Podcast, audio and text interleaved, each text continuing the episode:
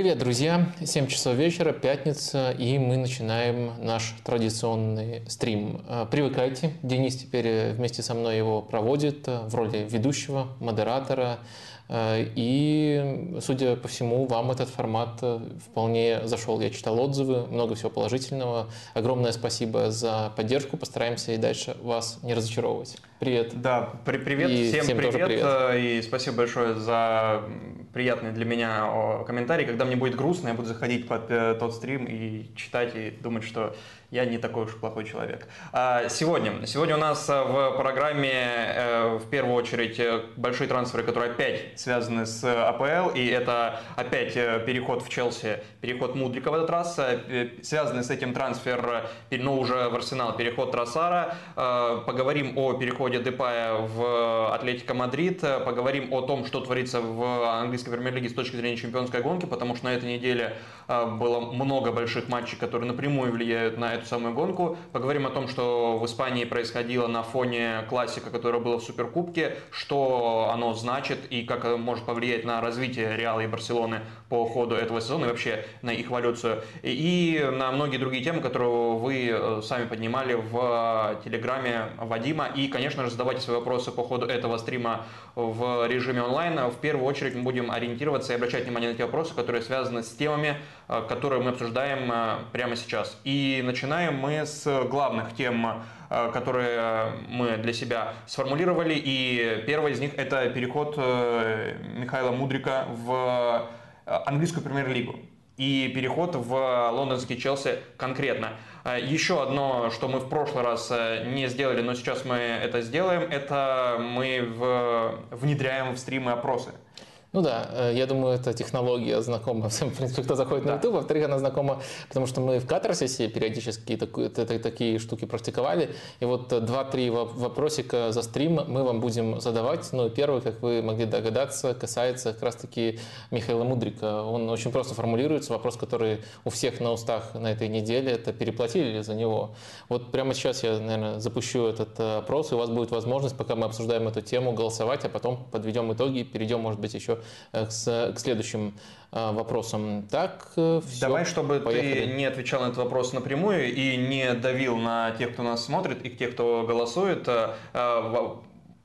в, несколько в сторону отойдем от э, конкретно этого вопроса. На прошлом стриме мы говорили о некой финансовой грамотности клубов. Насколько вот этот трансфер, он э, финансово грамотен со, со, со стороны и Челси, и Арсенала, потому что еще 14 января утром э, Фабрицио Романо, один из главных инсайдеров, тот, который напрямую контактирует с Михаилом Мудриком, и Мудрик это подтверждал, и Романо, говорил, что наконец впервые Арсенал и Шахтер сблизились, потому что до этого были близки игрок и клуб, Арсенал и Мудрик. Но вот сблизились два клуба, сторговались. Но вечером, вечером сблизились уже максимально другие два клуба, Челси и Шахтер, и сделка очень быстро была завершена. Насколько вот э, это финансово правильный шаг со стороны Челси и Арсенала. Челси то, что они перехватывают, но платят такие большие деньги за э, Мудрика, и с Арсеналом то, что они не стали ввязываться в этот аукцион.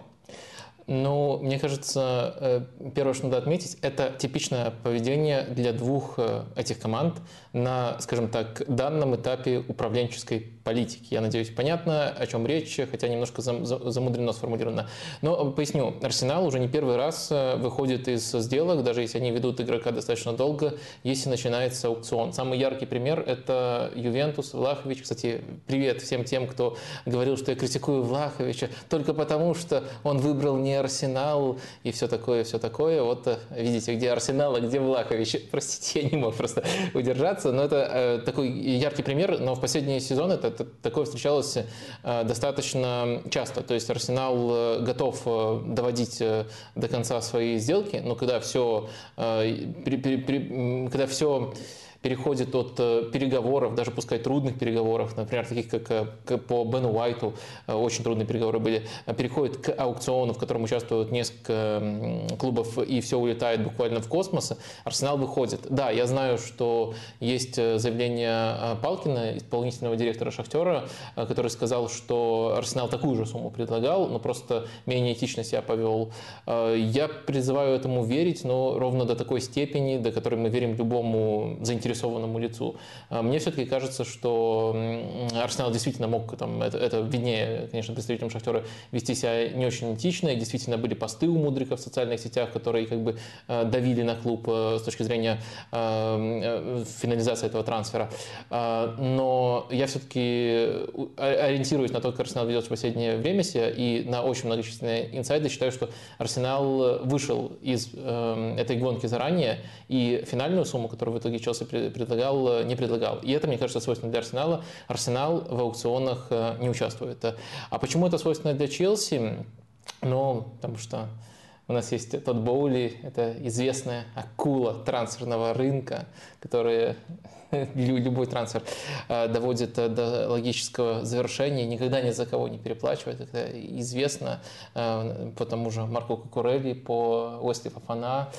Но если, если попытаться проникнуть на какой-то другой слой вот, вот этой логики, которая у Боули определенно должна присутствовать, то я бы обратил внимание на то, что вот во всех этих трансферах их действительно объединяет то, что даже если мы считаем игроков хорошими, очень хорошими, суммы суммы, выглядят просто дикими. Э, вот любой из этих трансферов возьми, и в целом то, как э, Челси формирует, э, формирует состав при Боуле, практически каждый трансфер выглядит завышенным с точки зрения стоимости.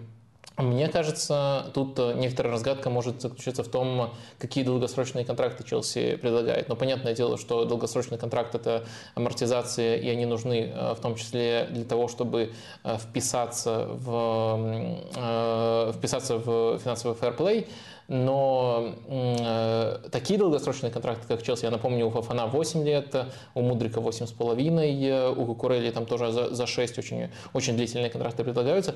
Э, другие клубы так себя не ведут.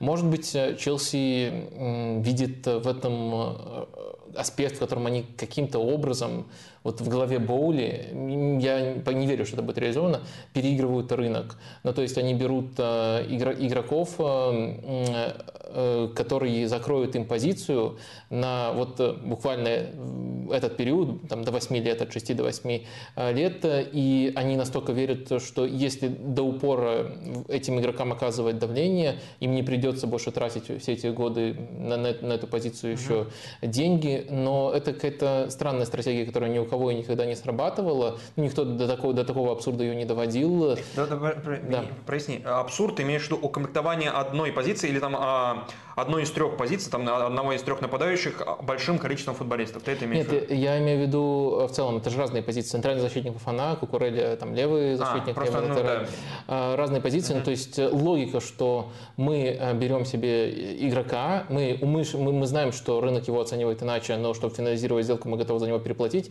Мы даем ему длинный контракт, который помогает с амортизацией, но помимо того, что он помогает с амортизацией, он э, как бы еще послужит нам столько сезонов, что мы вот эти сезоны на эту позицию больше тратить денег э, не будем. И теоретически в этом был бы смысл, э, если бы у нас по какой-то причине была уверенность, что каждый, каждый этот трансфер Челси окажется правильным. То есть вообще без промахов, даже мелких. А, там, даже у Ливерпуля, который ведет очень крутую политику, бывают промахи на трансферном рынке. То есть э, тогда в этом был бы определенный смысл вот в таких инвестициях. И э, почему я вообще эту гипотезу немножко странную, немножко тут путанную, потому что я хаотично объясняю, сформулировал для себя, потому что у Пот простите, у Боули, до Поттера пока не добрались, есть э, у Боули склонность э, мыслить э, вот долгосрочными категориями. То есть он, как мне пока кажется, это всегда очень спорный жанр попытка залезть в чужую голову, как мне кажется, он видит там, проект Челси на 5 лет вперед, и он пытается делать, ну, потому что там у Поттера тоже контракт на 5 лет, на, на 5 лет и Боули очень явно уверял, что вот это его тренер, и он э, будет в него все это время верить, несмотря на, несмотря на любые неудачи, при любых результатах. То есть есть долгосрочность, э, такая, как бы ее никого не обидеть, сформулировав, э, показушная долгосрочность в вопросе тренера, и примерно то же самое проявляется с игроками. Я думаю, что проект Челси сломается, этот проект Боули сломается и с точки зрения затрат, и с точки зрения Э, и с точки зрения результатов именно за счет того, что в футболе просто на такие сроки э, планировать э, очень трудно. И даже сейчас, даже вот если допускать, что Челси очень совместимых, очень классных игроков собирает, и что тренерский потенциал тоже будет реализован, они могут испортить карьеру Фафана, просто из-за травмы. А, и это тоже как бы не случайные штуки, потому что Боули очень много в медицинском департаменте а, поменял. Так что есть просто штуки, которые в футболе не запланируешь полноценно, и вот, э, как мне кажется, настолько рискованно инвестировать можно, только если у тебя есть какая-то Э, гарантия, которой нет ни у кого на рынке больше, что никто не сломается, что эти игроки будут совместимы, что они впишутся э, в концепцию тренера, которая не будет меняться очень э, дол- долгий срок.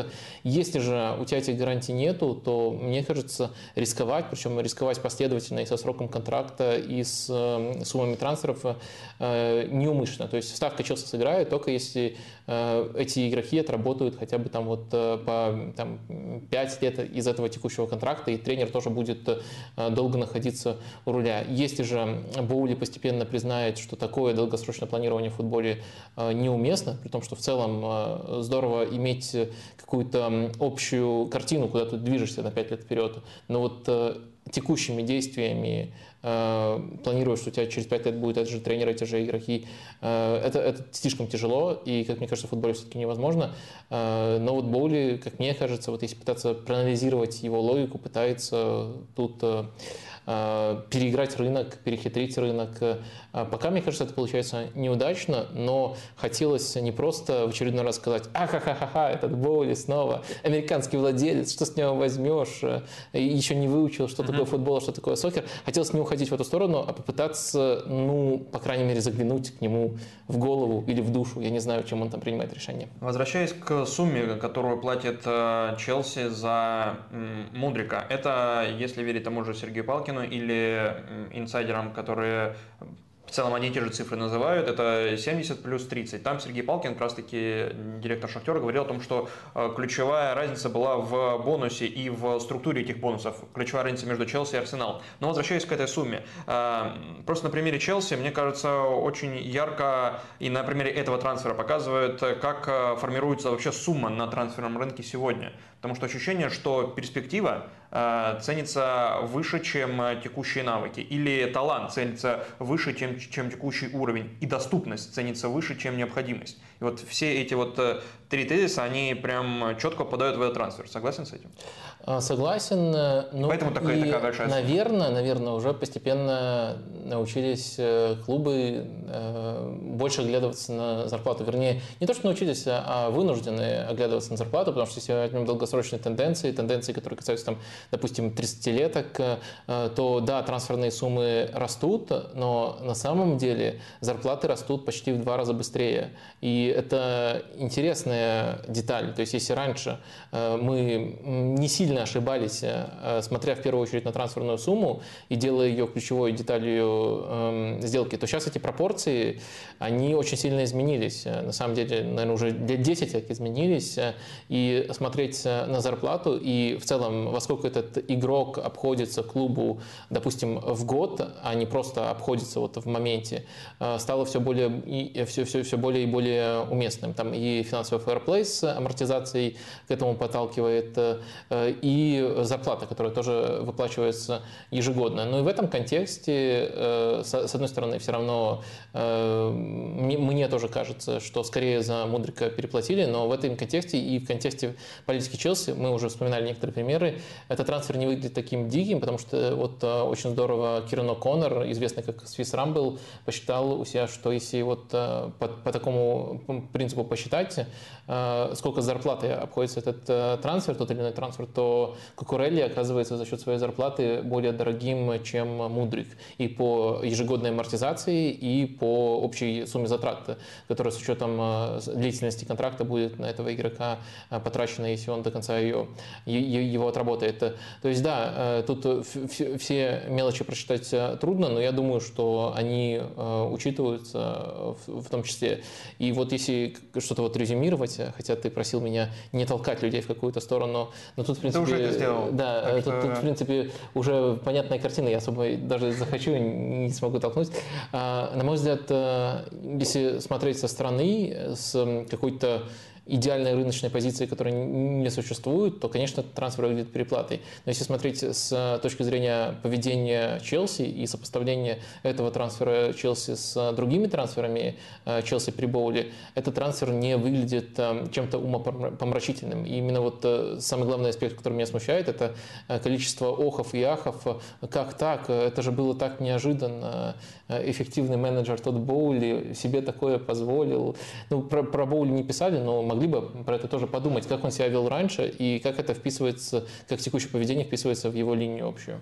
Ты когда упоминал Сергея Палкина и говорил про э, его реплику об, об этичности, э, тебе вообще интересно рассуждать на эту тему, потому что о, директор Шахтера сказал, что Челси, о, Арсенал сначала договаривался с клубом и давил через клуб на нас, а потом уже, когда договорился о, с игроком, э, начал договариваться с клубом. Челси же поступил иначе. Он договорился сначала с нами, а потом уже мы дали ему право общаться с игроком. Насколько вообще это этично или неэтично э, так вести себя на трансферном рынке, потому что тот же Челси по ходу этого трансферного окна обращался, к, обращался сначала к Канцу Фернандесу, сначала с ним договорился, а потом уже э, обещав Бенфике, то, что он выплатит неустойку, которая там требуется, а потом начал торговаться. Э, даже Рогеру Шмидту, тренеру Бенфики, пришлось э, публично говорить о том, что публично, по сути, критиковать Челси, хотя он не называл там клуб, но все понимали, о ком идет речь. О том, что сначала нужно с клубом договориться, а потом уже с игроком. И все так себя ведут на этом трансфере, на, на, на рынке. Да, ты отлично обрисовал, что действительно все так ведут, потому что вот если оглядываться только на слова Палкина и на то, как Арсенал учился вести себя в этой истории, действительно может показаться какой-то контраст,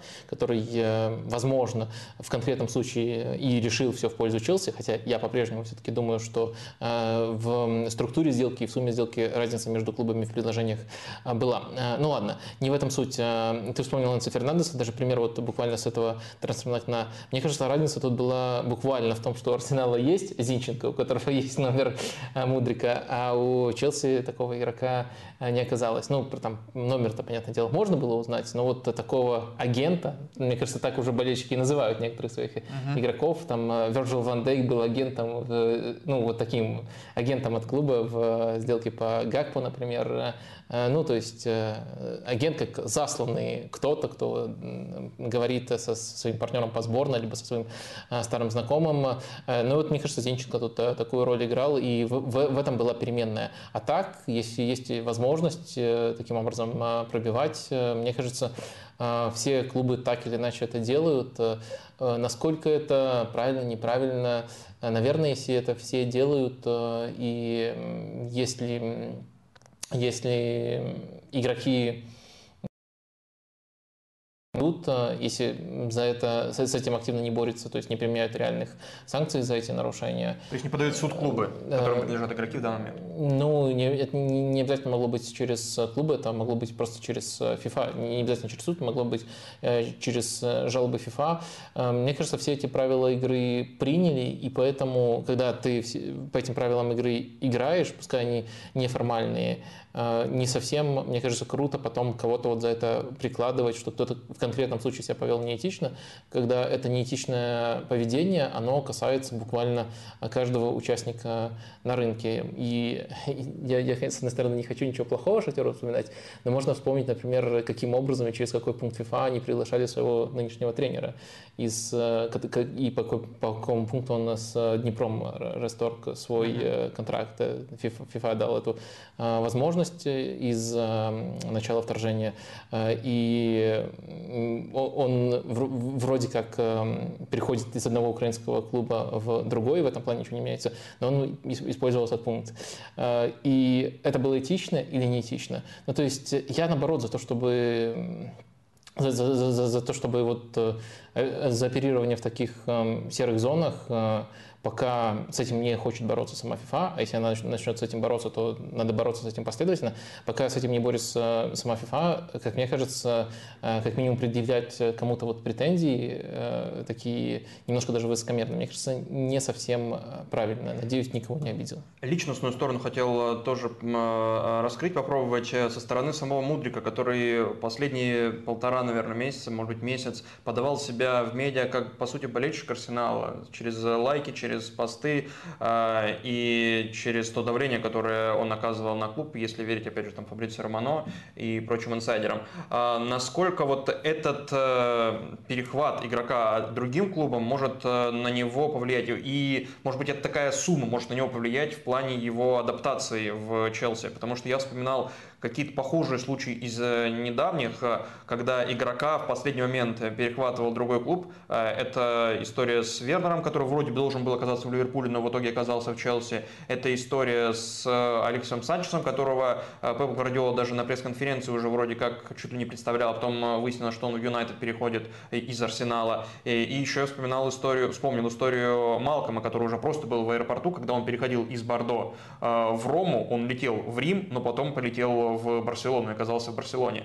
И ну вот я понимаю, что это очень ограниченная выборка, просто мне не вспоминалось позитивных примеров, когда вот э, в последний момент игрока перехватывали, и он сразу же и круто заигрывал в новом клубе. Ну как не вспоминается? Ты что, не помнишь? Криштиану Роналду. Фергюсон ему позвонил, он приезжает в Манчестер Юнайтед. Они в Сити и, тоже. Да, и они в Сити. И вытаскивает Манчестер Юнайтед со второго места на шестое. Ну как, как чем тебе не позитивный пример? По-моему, очень даже позитивный пример. Хорошо, даже если отбросить э, э, э, это направление в целом а, с точки зрения Мудрика рассмотреть Подожди, трансфер. давай вот, поскольку выборка маленькая, давай попытаемся углубиться в детали и понять логику. Почему эти трансферы на твой взгляд, э, не сработали? Я предложу две гипотезы. Первая гипотеза, потому что э, клубы, э, которые вот забирали этого игрока, ну, делали что-то вроде панического действия, и в последний момент ну, без эм, большой уверенности и без там, То, долгого наблюдения, да, э, без большой уверенности, что он им нужен, э, в последний момент делали вот это вот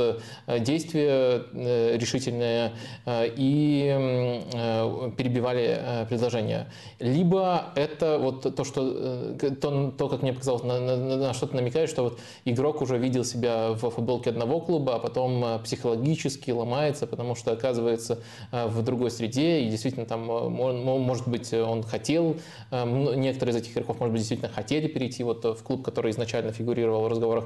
Э, какое из объяснений тебе э, ну, честно говоря, ближе? ты, наверное, правильно уловил, то, потому что я изначально задал этот тезис, что с точки зрения Мудрика рассмотреть этот вопрос, но когда ты предложил первую гипотезу, то она кажется гораздо более рабочей, потому что вот вспоминая те примеры, которые я приводил, там Алексис переходил в Юнайтед к Мауринью, Вернер приходил в Челси, где уже было много игроков на эту позицию и, и так далее, то действительно они, наверное, были не столь необходимы, просто появилась такая возможность, и этих игроков перехватили.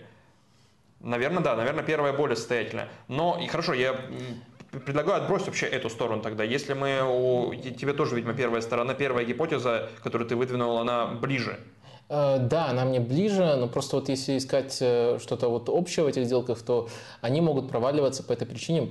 Ну, просто я не представляю, что игрок э, ну, будет там полгода унывать по поводу того, что «Ой, я же хотел там в Ливерпуль», «Ой, я хотел в Арсенал», или «Я хотел в Манчестер Сити». Это вообще смешно, я хотел в Манчестер Сити. Ладно, сформулируем так, я хотел Гвардиоле, вот так вот будет не смешно. В общем, мне кажется, что психологически, я просто опять же, это требует усилий, чтобы залезть в чужую голову, но я не представляю, как из такого можно попасть в какую-то долгосрочную психологическую яму. Uh-huh. Хотя понятное дело, что иногда тут все очень неконтролируемо и необъяснимо происходит там, с психологией вообще человеческой, а не просто игроков. Но я не думаю, что это может быть э, причиной целой тенденции. Если мы ищем причину тенденции, то скорее нужно говорить о некоторой необдуманности, о том, что, может быть, первичные, первичные на первом плане были не нужды команды, а необходимость не дать конкуренту конкуренту взять этого игрока. Может быть, вот то, что команды втягивались вот в такие перестрелки, в итоге приводило к тому, что это неудача. Но, следовательно, э, в Челси, если мы смотрим случай э, Мудрика, нужно отвечать на вопрос, э, насколько он нужен и насколько, насколько Челси оказался вот вытянут в эту сагу таким образом. Насколько нужен он Челси все-таки, чтобы вопрос-ответная форма сохранялась. Это, собственно, следующий да, пункт и, наверное, последний, заключительный. С точки зрения Челси и э, развивая эту самую первую гипотезу, которую ты предложил, насколько Мудрик необходим Челси и как он может строиться в игру Поттера, и можно ли, может быть, Поттер вокруг Мудрика построить эту игру в атаке? Ну, мне кажется, тут можно очень много вещей скопипастить с тех э, наших обсуждений, которые были вокруг Феликса. Э, тоже очень большой талант, э, очень техничный э, футболист, приезжает в команду, где пока нет четкой выстроенной схемы, нет четкой выстроенной атакующей игры, но в целом есть э, склонность у тренера, особенно если мы рассматриваем сценарий, в котором все удачно у него получается, э, ставить футбол, в котором такому футболисту будет весьма комфортно. Наверное, наверное, если мы говорили, что Феликс прямо сразу за несколько ролей может претендовать, наверное, у Мудрика есть более четкие предпочтения. Практически всегда он выходил на левом фланге, и если с тремя защитниками Челси играет, не совсем понятно какая-то позиция, позиции, если с э, четверкой, то уже становится яснее эта позиция левого вингера, но с очень большой вариативностью в действиях, то есть он может и смещаться в чужую опорную, там открываться, и открываться за спину, и обыгрывать один в один, и опускаться, это он тоже очень хорошо делает для того, чтобы продвигать мяч. Э, Наверное, такое у него есть предпочтение, но э, в целом это современный, технично умный атакующий игрок, и с одной стороны Э, особенно когда мы сейчас не видим, э, кто у Челси в приоритете, кто у Челси, вокруг кого Челси будет строить и по какой схеме будет строить свой футбол. С одной стороны, вот в таких условиях э, футболистов подобного плана, хороших, умных, тонких, техничных атакующих игроков много не бывает, и шанс всегда будет, вот особенно в ситуации такой неопределенности. С другой стороны, Э, в Арсенале, если бы он перешел, можно было бы предметнее говорить о его перспективах. То есть, скорее всего, мы бы говорили, что есть четкий конкурент Мартинелли, есть такие-то плюсы у Мудрика, есть такие-то плюсы э, у Мартинелли, есть такие-то варианты, допустим, там с попыткой наиграть Мартинелли нападающим, а Мудрика на этой позиции пока Жезус отсутствует. Но, в общем, мы бы тогда более предметно рассуждали. По Челси такой предметный разговор невозможен. Ну и, опять же, извиняюсь, но очень многие тезисы, которые применимы были к Феликсу, можно применить применить э, к Мудрику.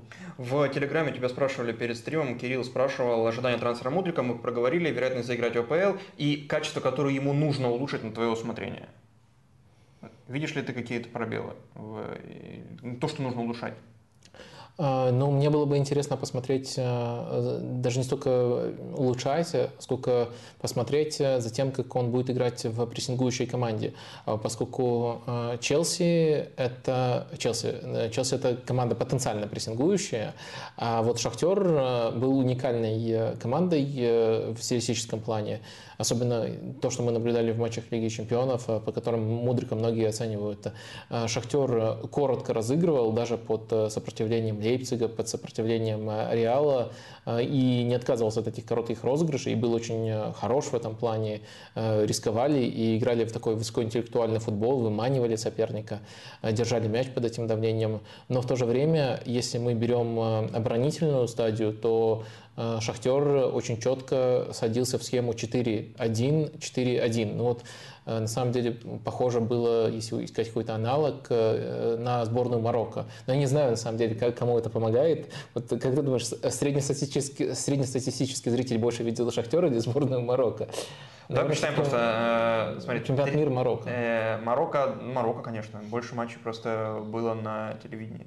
Ну да.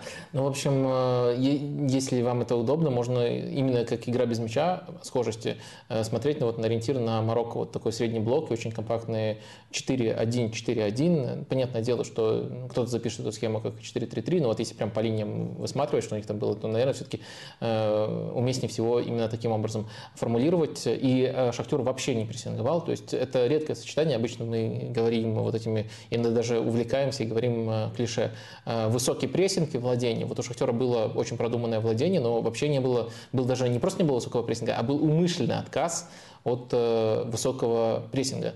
Э, и, следовательно, Мудрик в этой стадии выглядит э, игроком, э, по крайней мере для меня, я не очень много видел его в чемпионате Украины, выглядит непроверенным. А когда я видел, там все-таки не, не, не такое сопротивление было, под которым можно сказать, насколько до упора он дорабатывает, насколько хорошо он в этой стадии читает эпизоды. Но и также некоторые привилегии в Шахтере, в Шахтере у него по позиции были, они не такие там радикальные, как у там, Месси, Роналду, Ляу и, и так далее, игроков такого типажа. Но они тоже присутствуют. Я думаю, в Челси придется, придется в, в этом плане чуть больше без мяча работать. Но тут, наверное, правильное слово не столько слабость, как э, непроверенность, может быть, не до конца Э, сформированность вот в, в, в этом аспекте. А еще вот по ходу последних дней появились слухи, они почти уже подтверждены, что Мадуэки приходит в Челси, по сути, человек на близкую позицию, позицию Вингера, может быть, он больше к правому флангу тяготеет из ПСВ, но он англичанин, ну, по сути, еще один игрок в атакующую группу. В итоге тоже сомнительный, конечно, э, сомнительный трансфер по мне, потому что по, по качеству Мадуэки вопросов нет, э, но есть вопросы по количеству таких игроков, к чему я сейчас перейду, и по здоровью Мадуэки, который э, за те три с половиной года, что провел в ПСВ, он э, там, дай бог, 30 матчей сыграл, э, если вот брать полные матчи. Так вот, по поводу количества игроков на эту позицию. Приходит Мудрик, приходит, судя по всему, Мадуэки, есть Стерлинг, есть Зиеш, есть Пулишич, есть Маунт, есть Хаверц, есть Абамиянг, есть Броя, есть Феликс, да, понятно, все в разной степени доступности сейчас Непонятно еще в итоге, что в итоге будет с Нкунку летом. И в связи с этим вопрос, можно ли кого-то будет взять по скидке летом? И может быть, в, чтобы тебе было в этом ходе приятнее отвечать, вот э, Виктор Смирнов тебя спрашивал в Телеграме, э, насколько достоверна информация о том, что Челси будет готов летом э, расстаться с рядом игроков по данным Телеграф, и если кто-то, кого бы неплохо было бы забрать в Арсенал? кроме Бамиянга? Мне кажется, Смайлик. просто когда звонит кому-то тот Боули, просто у него спрашивают, э, представляет, все сразу забывают э, про скидку минус 50% становится плюс 15 как минимум. Не, кто-то, не, но, но забрать. Кто-то написал, что ходят слухи, шутка хорошая, ходят слухи, что Тодда Боули да, да, укусил Бартомео, ну вот как-то так. Эм, забрать по, по скидке в смысле? Ну да, потому что вот э, и очевидно, что перебор на там три позиции, где еще и Маунт может сыграть. А я подумал, просто Челси кого-то по скидке купит. Не-не-не, забрать пока, Челси как раз таки. Пока что... в это верится с трудом. А забрать у Челси, э, ну, наверное, наверное, да. Наверное, это, это выглядит э, логично. Рынок будет вполне неплохо и Челси, и рынок будет вполне неплохо себе осознавать, что Челси нужно разгружать команду и состав количественно, и ведомость, и просто какие-то деньги для сиюминутного поддержания баланса тоже иметь. Так что, мне кажется, да, наверное, если пытаться так далеко заглядывать, э, я думаю, что можно будет, э, я, я даже думаю, что будет э, пул игроков, которые доступны, и Челси будет смотреть, это было бы рационально, за кого лучшие условия предлагаются. Давай к вопросам в YouTube обратимся, которые сейчас э, приходят. И вот здесь Фрэнк Лэмпорт, кстати, очень правильно подсказывает. А про Виллиана забыли, у Шпор перехватили, а какая карьера в Челси сложилась?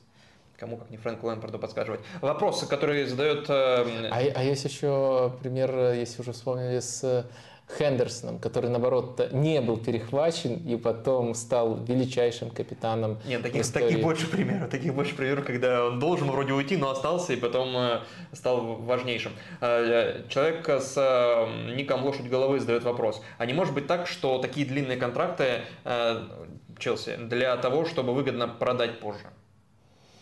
Ну, мне кажется, любые гипотезы о том, зачем Челси такие выгодные контракты уместны, но, но я не совсем понимаю, как это должно сработать. Но ну вот давайте рассуждать.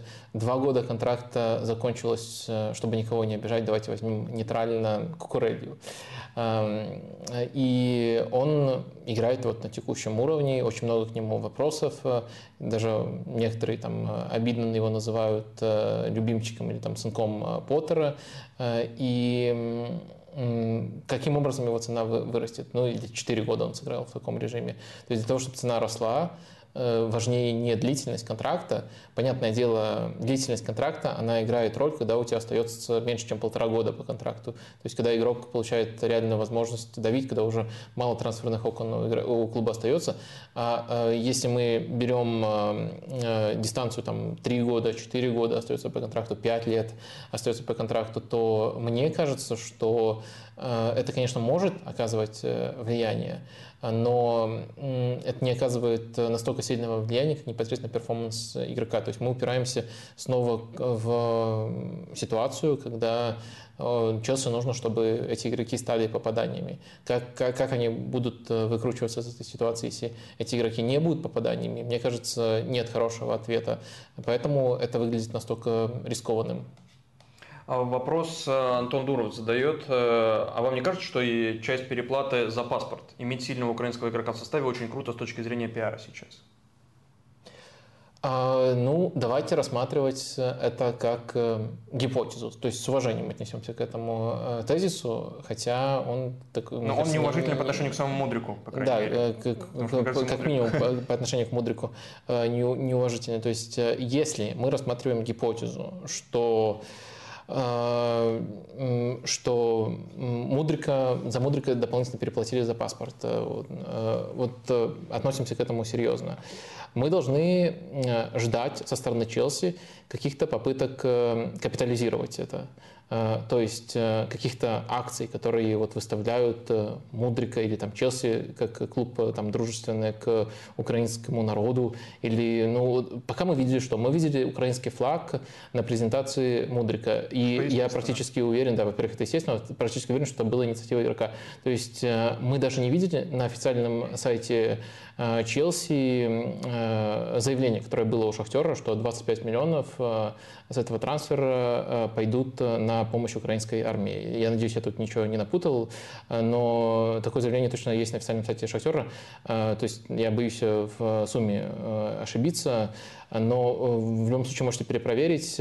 Ну, то есть, если бы Челси хотел себе такого пиара, они как минимум об этом бы тоже у себя на официальном уровне рассказали.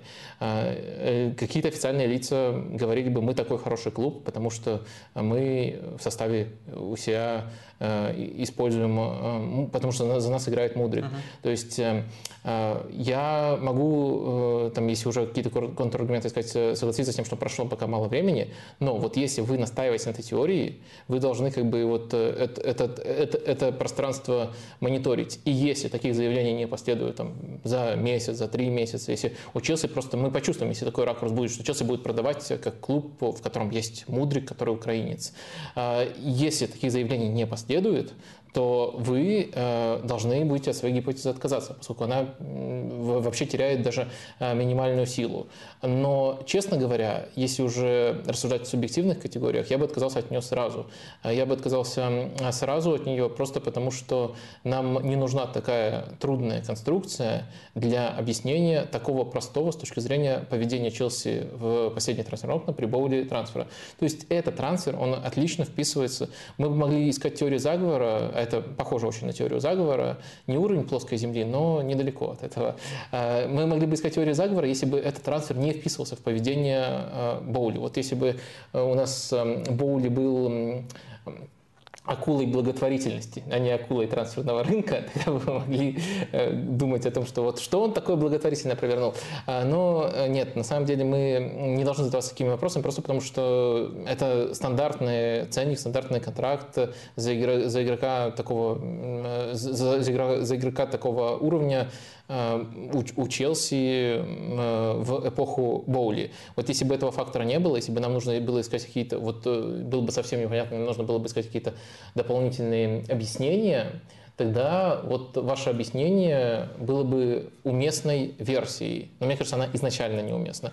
Но если вы все-таки настаиваете на ней, я призываю вас вот э, то, что называется критерием э, фальсифицируемости использовать. То есть э, последите, если будет такое, такое позиционирование, тогда, возможно, ваша версия все еще остается в силе. Если такого позиционирования не будет, тогда вы, как честный человек, а не как кто-то, кто вот все подгоняет под одну версию, должны быть от этой версии отказаться. Вот как так давай закроем вопрос по Мудрику в YouTube и подведем его итоги, хотя там все очевидно, да? А, ну да, а, у нас было несколько вариантов. Давайте озвучим а, финальные результаты. Вопрос формулировался очень просто. За Мудрика переплатили? Да, отвечает 69%. Скорее да, отвечает 22%. Но YouTube, как всегда, глючит и выдает нам 101%, а не 100%. Процентов. Но и еще 10% в совокупности за варианты нет. И среди этих вариантов есть нет 6% и нет выгодно взяли 4% процента считаю, что Мудрика выгодно взяли. Вот такие люди у нас Э, тоже э, присутствует. Но если резюмировать и свести к двум вариантам, мы специально дали возможность э, более детально ответить, но если свести к двум вариантам, то 90% все-таки считаю, что переплатили. Это, конечно, очень кричащая, я бы сказал, цифра. Я бы, наверное, оказался в категории, если вот в, этих простых словах отвечать, скорее да, ну то есть действительно относительно рынка это переплата, но я сделал эти вот уточнения, что это хорошо вписывается просто в палитру поведения Челси в последние последние, последнее время. И меня вот в этом контексте не удивило, не удивил ценник. Э, давай перейдем к следующей теме, которая, мне кажется, напрямую связана с тем, что Мудрик оказался в Челси, а не в Арсенале. Это трансфер Тросара в команду к Микелю Артете, который подтвердили вот сегодня, я так понимаю. А Тросара взяли из Брайтона за куда меньшие деньги, э, но при этом он и старше, ему 28. Насколько тебе кажется, это соответствует трансферной политике Арсенала и в целом э, вот Тросар необходим этому проекту Арсенала? Насколько эта покупка Арсенала сейчас э, э, идет в, в, не знаю, как в развитии того проекта, который строился эти годы, или он нужен здесь сейчас? Я просто бросил, знаешь, нас смотрит уже почти 700 человек. На стримах пятничных редко такое бывает так обрадовался и решил напомнить э, про лайки. Не мог просто думать ни, ни о чем э, другом. Я повторю. Да, я вопрос слышал, но не, не мог о нем дальше э, думать. Э, э, вот такой человек э, плохой. Как и Арсенал, плохой клуб, потому что это же, это же очевидно. Арсенал снова повелся неэтично. Тросар, чуть даже не зная, что он уходит в Арсенал, э, начал э, бойкотировать тренировки, начал давить на клуб. Все, За все. Пару недель до этого. Да. Давайте тоже проговорим.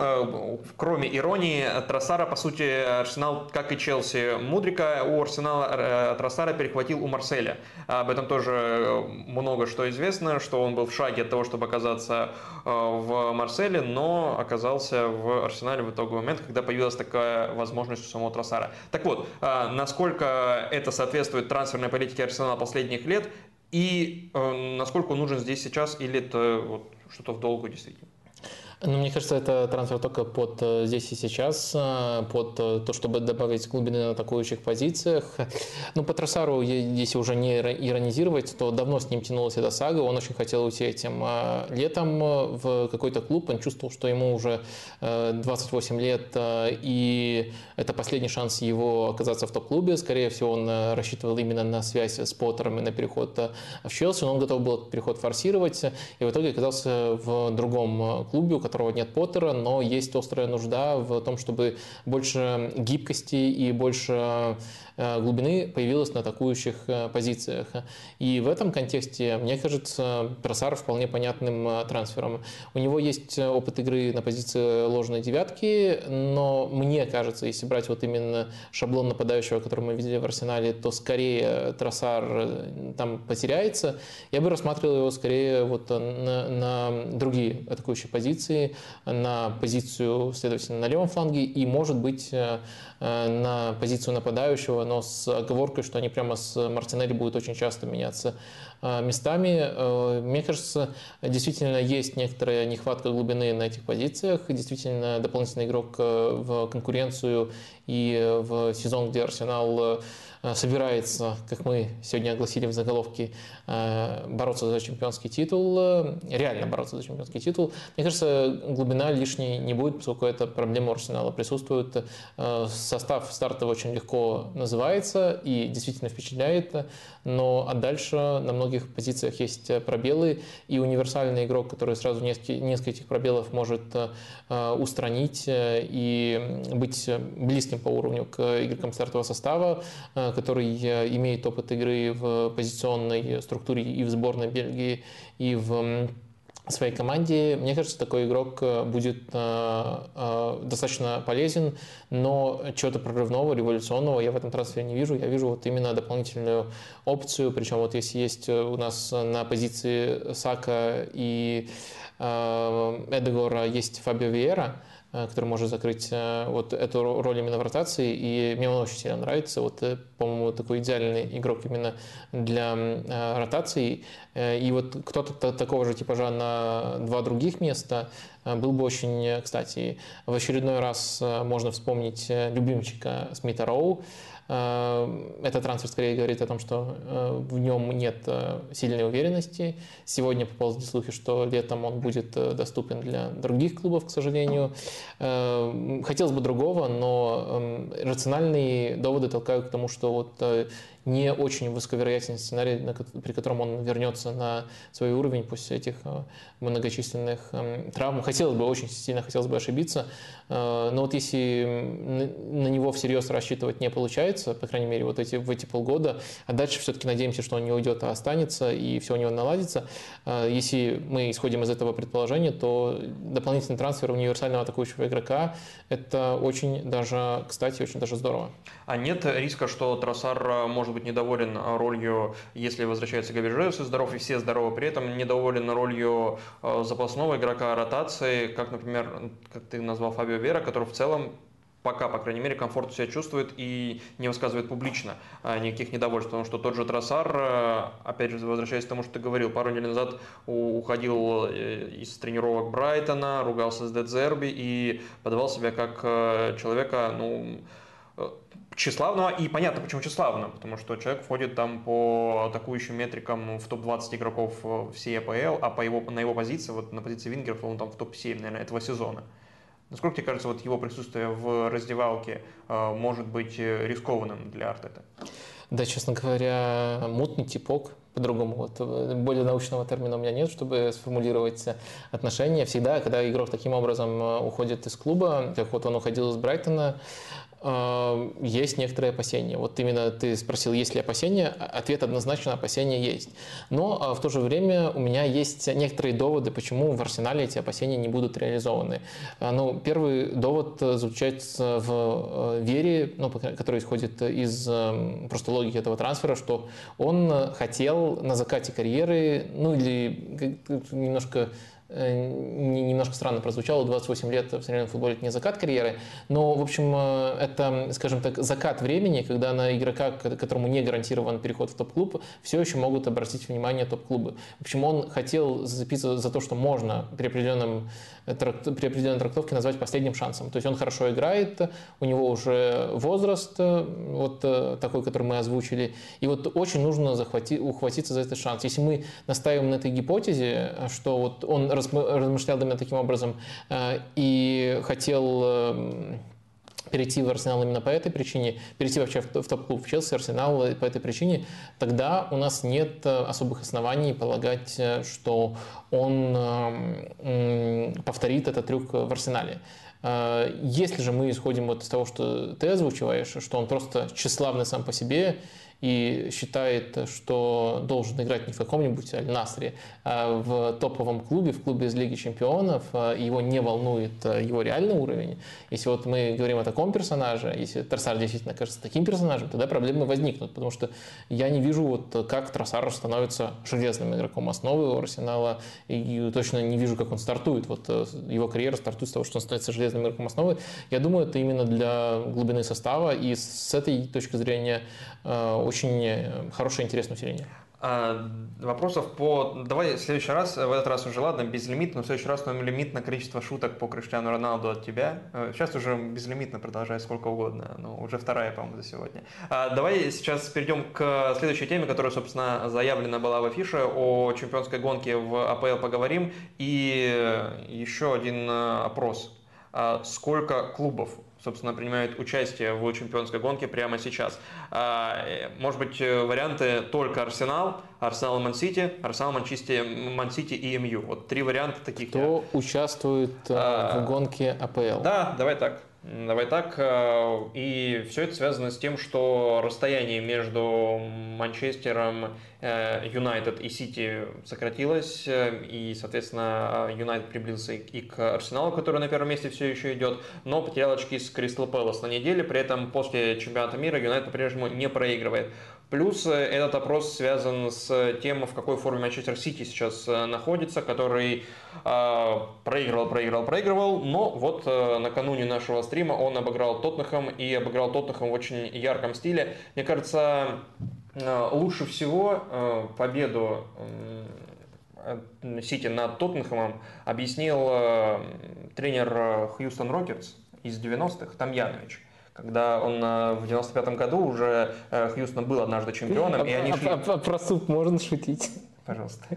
Ну, это уже, э, да, это уже и было Все-таки, все-таки можно из эфира с Владимиром Лукомским. Я, я, я, я просто почувствовал себя, как вот некоторые люди чувствуют э, себя, когда какие-то внезапные футбольные фамилии, которые ничего не значат, у них всплывают. Может быть, там наших... Я не представляю, как ты а, смеялся, а, когда Тамиясу переходил в Арсенал. Не-не-не, наоборот, ну, Тамиясу это а, уже все, известен, да? все, все здесь. А вот в баскетболе я все-таки, особенно в баскетболе из 90-х, э, не очень не секу, и, конечно, это, это, это В общем, забавно. можно убрать э, из эфира с Вадимом Лукомским Ливона, но Ливона из Вадима, видимо, да, никогда. Позор, никогда. позор. Это, это, это, это было действительно... Это прививка навсегда это, с тобой. Это, это, это, это, это, это, точно, точно это было да. вот так все вот, Ливона. А... Нет, прививка, это наоборот, у меня был бы иммунитет. Это, этот укус, он укусил, укус навсегда со мной. Ты теперь нормально реагируешь на это.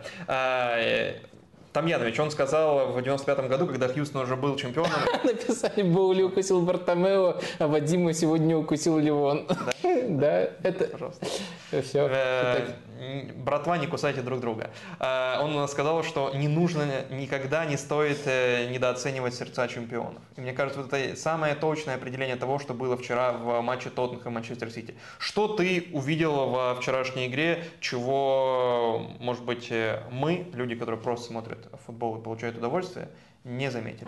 Да, давайте еще перед тем, как отвечать, я э, напомню, что у нас э, такая структура вопросиков в чатик, что мы э, после каждого блока, вот сейчас обсудим АПЛ, после каждого блока берем вопросы именно на эту тему. Остальные, может быть, когда-нибудь еще будут озвучены, там, ближе к концу стрима, а может быть и нет, но вот у нас есть прямо четкое желание, чтобы все было структурировано, чтобы вопросы совпадали. Так что если у вас есть вопросы про чемпионскую гонку АПЛ, то вот их их лучше задавать прямо сейчас. Да.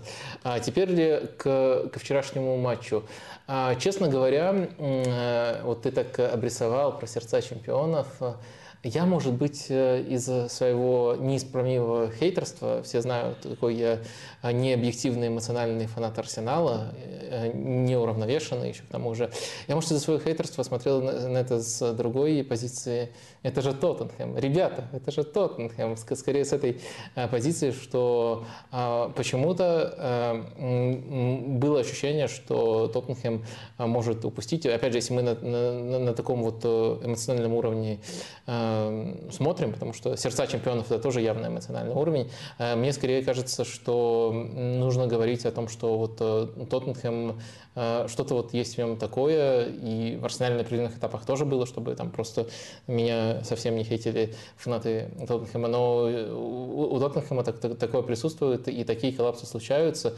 Мне скорее кажется, что это не какая-то супер уникальная черта чемпионов Манчестер Сити, это скорее то, что периодически случается с Тоттенхэмом.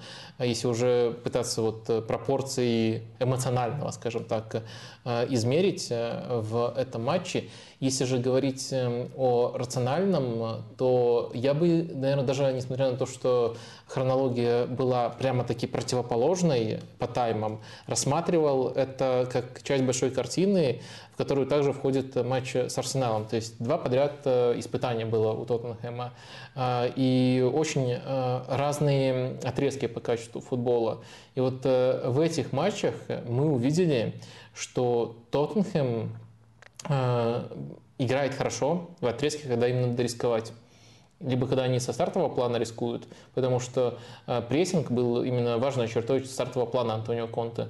Против Сити. Да, про, против Сити. И он даже вот э, сказал, мне, я с ним соглашусь, что э, в прошлый раз, когда вот они в прошлом, по ходу прошлого сезона обыгрывали Сити, он сказал, что они сидели в своей штрафной, и им немножко повезло. Он даже вот признал именно такими словами, то, что там использовал вот это слово, что конструкцию, что повезло. А в этот же раз он говорил, что его команда э, играла действительно хорошо, и заслуживала этого лидерства. А, и э, если искать разницу, то, конечно, в том, э, она в том, как Тоттенхэм с точки зрения прессинга строил свою игру. Они действительно встречали Манчестер Сити таким образом. А, и пока это работало, пока вот не сформировался этот отрыв в два мяча, и Тоттенхэм не стал играть более пассивно, а Манчестер Сити, как команда, которая себя в этом режиме чувствует более комфортно, этим воспользовался. То есть, опять же, даже если мы говорим о тактике, мне кажется, первичным было поведение Тоттенхэма. То есть, как Тоттенхэм этот матч вел. Сначала очень агрессивно, а после того, как счет стал 2-0, очень пассивно.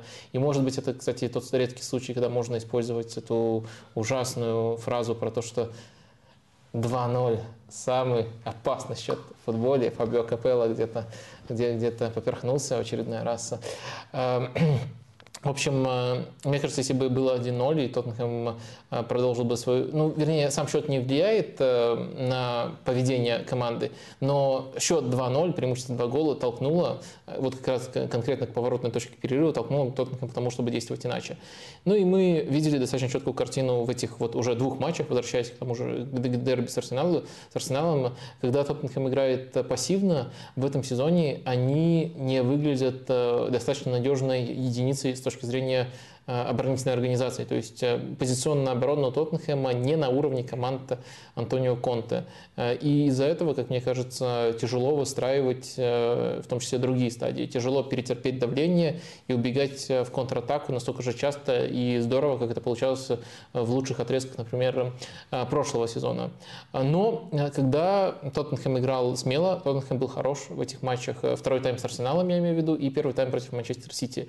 Вот такая нелинейная линейная, но все-таки тенденция, то есть не, по, не конкретно по таймам, а вот, скажем так, по поведению Тоттенхэма. И э, эта тенденция умножается на то, что сам Антонио Конте вряд ли видит Тоттенхэм таким. Сам Антонио Конте скорее видит э, команду с эпизодическим прессингом, с хорошей позиционной обороной и с игрой на пространстве. Э, в итоге, ну, еще нужно учитывать, кто играет у Тоттенхэма, Сон и Кейн в атаке, вряд ли они могут полноценно прессинговать весь сезон. То есть в итоге Тоттенхэм получается в каком-то замкнутом круге. То есть стиль, который у них получается лучше, Э, его тяжело перенести на какую-то вменяемую дистанцию. Даже, даже матч цельно mm-hmm. трудно провести таким образом. Стиль, который у них получался раньше, сейчас у них не получается, и отсюда вытекают очень многие проблемы. Тут э, по ходу нашего разговора прилетел вопрос от Арсения Овчинникова. Э, знаете, стоит отметить, что в матче у Тоттенхэма треугольники рушились на глазах. Заметно удручающее взаимодействие Эмерсона с Хойбергом. Насчитал 4 эпизода. Замечал ли что-то подобное? Это в дерби или Сити? Видимо, Сити имеется в виду. А, а какой, какой конкретно треугольник? Ну просто... Э, ну, Эмер, два, человека, не хватает одного, одной да, точки для треугольника, да, да уточните, не, Арсений, если... Не хватает одной точки для, для треугольника, но это такое, такое, такое очень специальное наблюдение, и в то же время взаимодействия рушились. Это под этим очень многое может ну, тут подразумеваться. Взаимодействия рушились в том, как они оборонялись, если в том, как э, Тоттенхэм обороняется, особенно в своей половине поля, то я вижу не одно разрушенное взаимодействие mm-hmm. и очень много недоработок есть со стороны атакующих футболистов, кроме Кулусевского, который пашет всегда. И очень много есть несогласованности э, в передаче игроков между опорниками и центральными защитниками, причем часто это связано не с не с тем, что кто-то не дорабатывает, а с тем, что они садятся в одну точку и оставляют другую зону свободной. То есть там многие взаимодействия рушатся, а не одно. Ну да бог с ним, с Тоттенхэмом уже тема заявлена чемпионская гонка. Тоттенхэм при всем уважении. А, Сити в этом матче играет без Кевина Дебрёйна. Там были сообщения о том, что он пропускал тренировку на неделе. Но вместо Кевина Дебрёйна Пеп Гвардиола пускает, э, по сути, Альвареса, а не, например, Кевина Дебрёйна или Фодна, который ближе к Дебрёйне по качеству. Почему? Для чего? Ну, э, формально да, вместо Дебрёйна, но, честно говоря... Что он хотел сказать этим? Честно говоря, я не уверен, что можно тут э, напрямую говорить, что Альварес э, выполнял какие-то функции Дебрёйна. То есть это да, да, по, вот по, по составу. Я думаю, что это провал. И я думаю, провал что... Гвардиолы? Да, провал Гвардиолы. Я не, не, не понимаю, если Кевин Дебрёйна здоров, почему он в этом матче не играл. Я не понимаю, почему играли вот в, практически как пара чистых нападающих эм, Альварес и Холланд. Мне кажется, у них как раз-таки, несмотря на то, что матч в итоге завершился, и они оба в пользу Сити, они оба забили голы, у них как раз-таки было очень много движений, когда они открывались в одну зону, очень много э, дублирования функций друг друга. Э, и э, Альварес, э, если мы говорим, э, он, он очень хорош своей работоспособностью и своей вариативностью, но э, если мы говорим о его о, о пользе от него вот конкретно в этой структуре, то как игрок, э, открывающийся в полуфлангах, он, конечно, не ровнее Дебрёйна. А как игрок, э, который открывается дополнительно за линию защитников, э, он недостаточно сыгран с Холландом. И было много эпизодов, когда они открывались чуть ли не в одну точку. И, честно говоря, мне кажется, тут нет какого-то... Либо, тут либо очень какой-то сырой эксперимент, либо какая-то внутренняя игра Дебрёйна, мотивационная Пепа Гвардиолы с Кевином Дебрёйне, Э, я вот э, тут не, не вижу какого-то гениального а, Гвардиолы. Вот э, иногда вижу, а тут не вижу. А видел ли ты гениальную игру Риада Мореза в этом матче? И вообще, Риад Морез, что это за фрукт?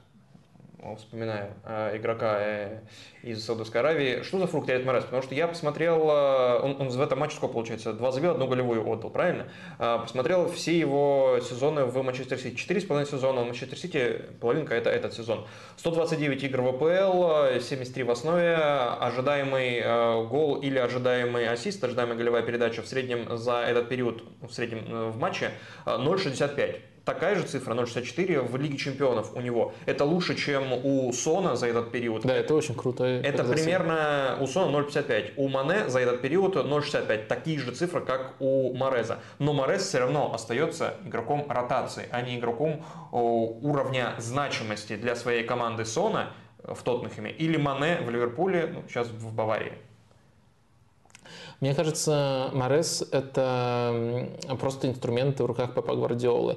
Если мы говорим о конкретном вот типаже, что за инструмент, э, то это скажем так, э, не знаю, уместно ли описывать, учитывая статус игроков, чей статус тут выше, но как аналогия, как вот самый яркий представитель этой роли прямо сейчас, э, конечно, Дембеле работает. То есть в Барселоне, Усман. да, Усман Дембеле, в Барселоне эту роль исполняет Дембеле, в Манчестер Сити эту роль еще дольше исполняет Морес, но просто роль Дембеле настолько важная для Барселоны, что он, наверное, прямо сейчас чуть больше с ней ассоциируется. То есть это та же опция, только Гвардиола Гвардиоли не обязательно играть таким образом э, всегда. Но если у него в составе, э, если ему в составе нужен э, игрок такого типажа для того, чтобы давать ширину на правом фланге, то, как правило, им оказывается Морес. Там, конечно, есть резервные варианты. В некоторых случаях это может быть даже Бернарду Силва. Тоже у него, у него, у него намного более широкий функционал, чтобы, чтобы играть в центре поля, но при необходимости он вот такую более простую работу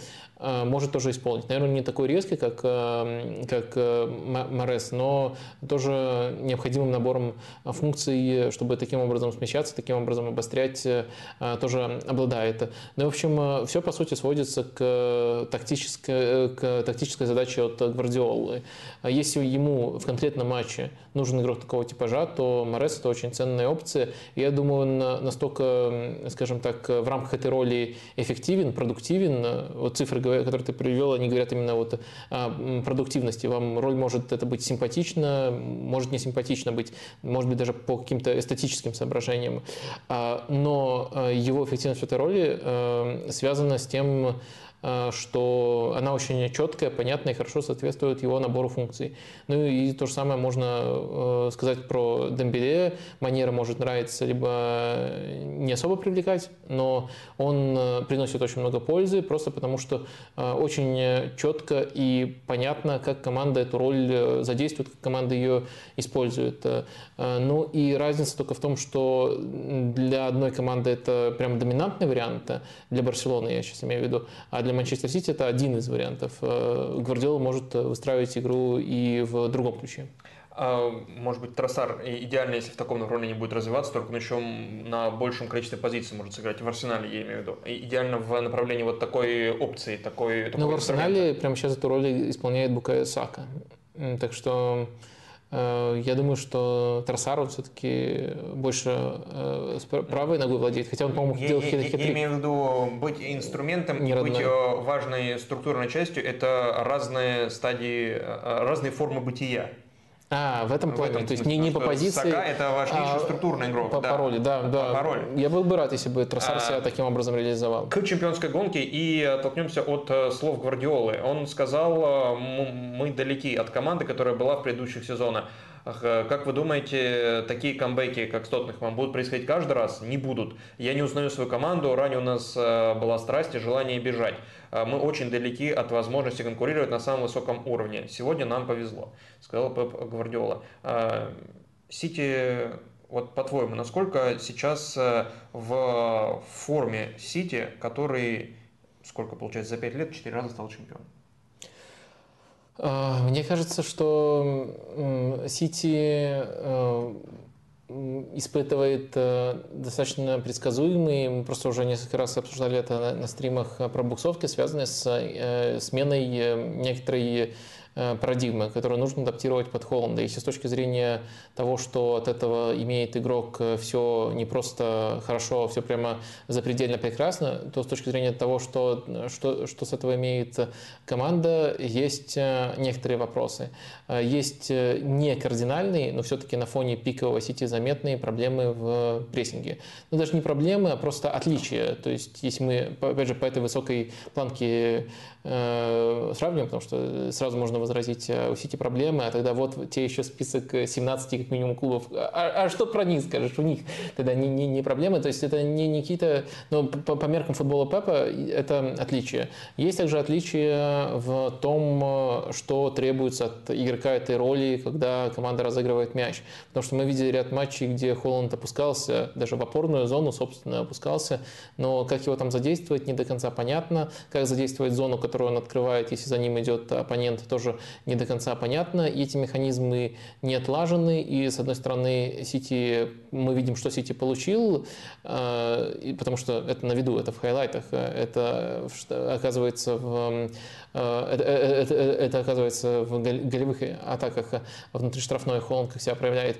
Но мы э, не до конца понимаем, что Сити потерял, и не до конца понимаем, что Гвардиола требует от Холланда. То есть он требует, чтобы Холланд постепенно адаптировался и помимо действий в штрафной, которые он проапгрейдил, давал еще хотя бы частично набор функций, которые Сити утратил с потерей игрока, ну, скажем так, образа ложной ложной девятки в этой роли, э, либо эм, это просто инициатива, что вряд ли может быть в сети самого Холланда. В общем, э, пока, пока не совсем понятно, э, как Гвардиола хочет это компенсировать. Он хочет научить Холланда играть таким образом, либо он хочет сделать так, чтобы Холланд делал только то, что, в чем он хорош, движение в этих зонах происходило через других игроков.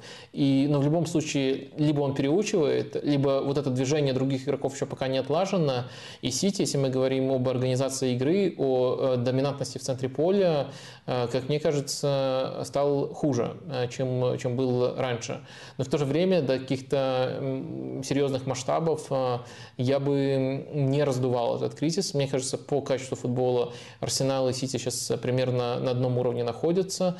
Понятное дело, одинаковое качество футбола э, и отрыв уже там в 5 или даже 8 очков турнирной таблицы, это ситуация явно в пользу команды, которая лидирует э, в таблице. И чтобы догнать, Сити надо стать э, лучше, чем текущее качество футбола, чтобы претендовать на то, чтобы догнать. Потому что вообще, если Арсенал сохранит текущий ритм, то математически догнать будет невозможно. Но просто Арсенал вряд ли сможет сохранить такой невероятный ритм, потому что это уже будет больше 100 очков за сезон.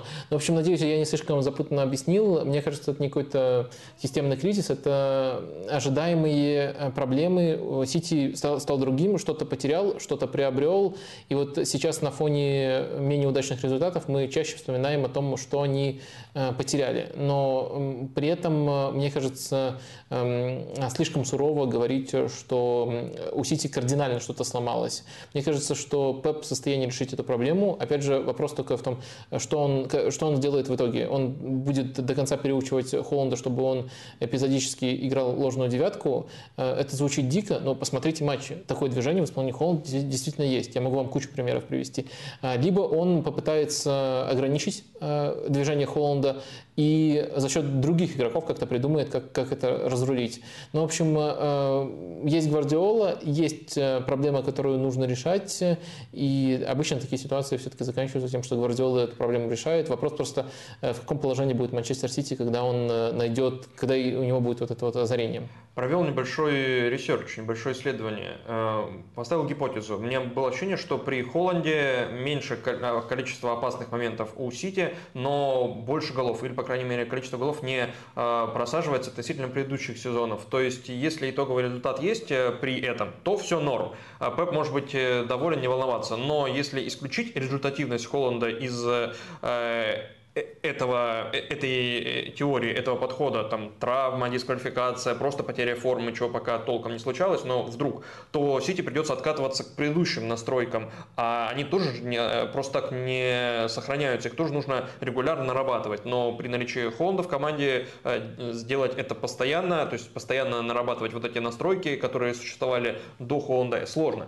Собственно, research заключался в том, что я сравнил голы, ожидаемые голы в этом сезоне сезоне и в предыдущих сезонах. И я думал, в этом году будут сильно просаживаться ожидаемые голы. Но нет. А, самое сильно не просаживается. По количеству голов э, за матч вообще примерно все идентично у Сити в этом сезоне. И как и в этих сезонах, когда пришел Гвардиола, если не брать первый сезон, такой притирочный, 16-17. Единственное исключение это сезон 2021, ковидный, плюс там травма Кевина Де Брюйне, и уже ушел Давид Сильва. Там и по голам, и по XG, э, и по ассистам ожидаемым, и по интенсивности прессинга тоже Сити просаживался. Вот это худший сезон. Сейчас нормальный, но по ожидаемым голам без пенальти и по ожидаемым а, голевым передачам а, этот сезон ближе всего к второму сезону Пепа, то есть к тому сезону, когда Сити впервые стал чемпионом. И мне кажется, это говорит о том, там прям цифры идентичные, по XG за игру 2.04 сейчас, тогда 2.07, без пенальти 1.92, 1.91, вообще очень близко по ассистам, там тоже э,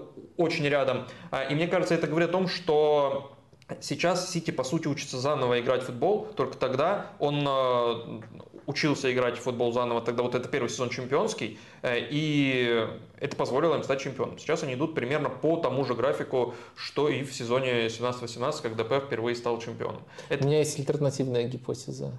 Да. Сити без Зинченко, дерьмище. И без Габи э, тоже. Это было не про Роналду. Да. Э, вопрос, который тебе задавали в Телеграме по поводу, собственно, чемпионской гонки.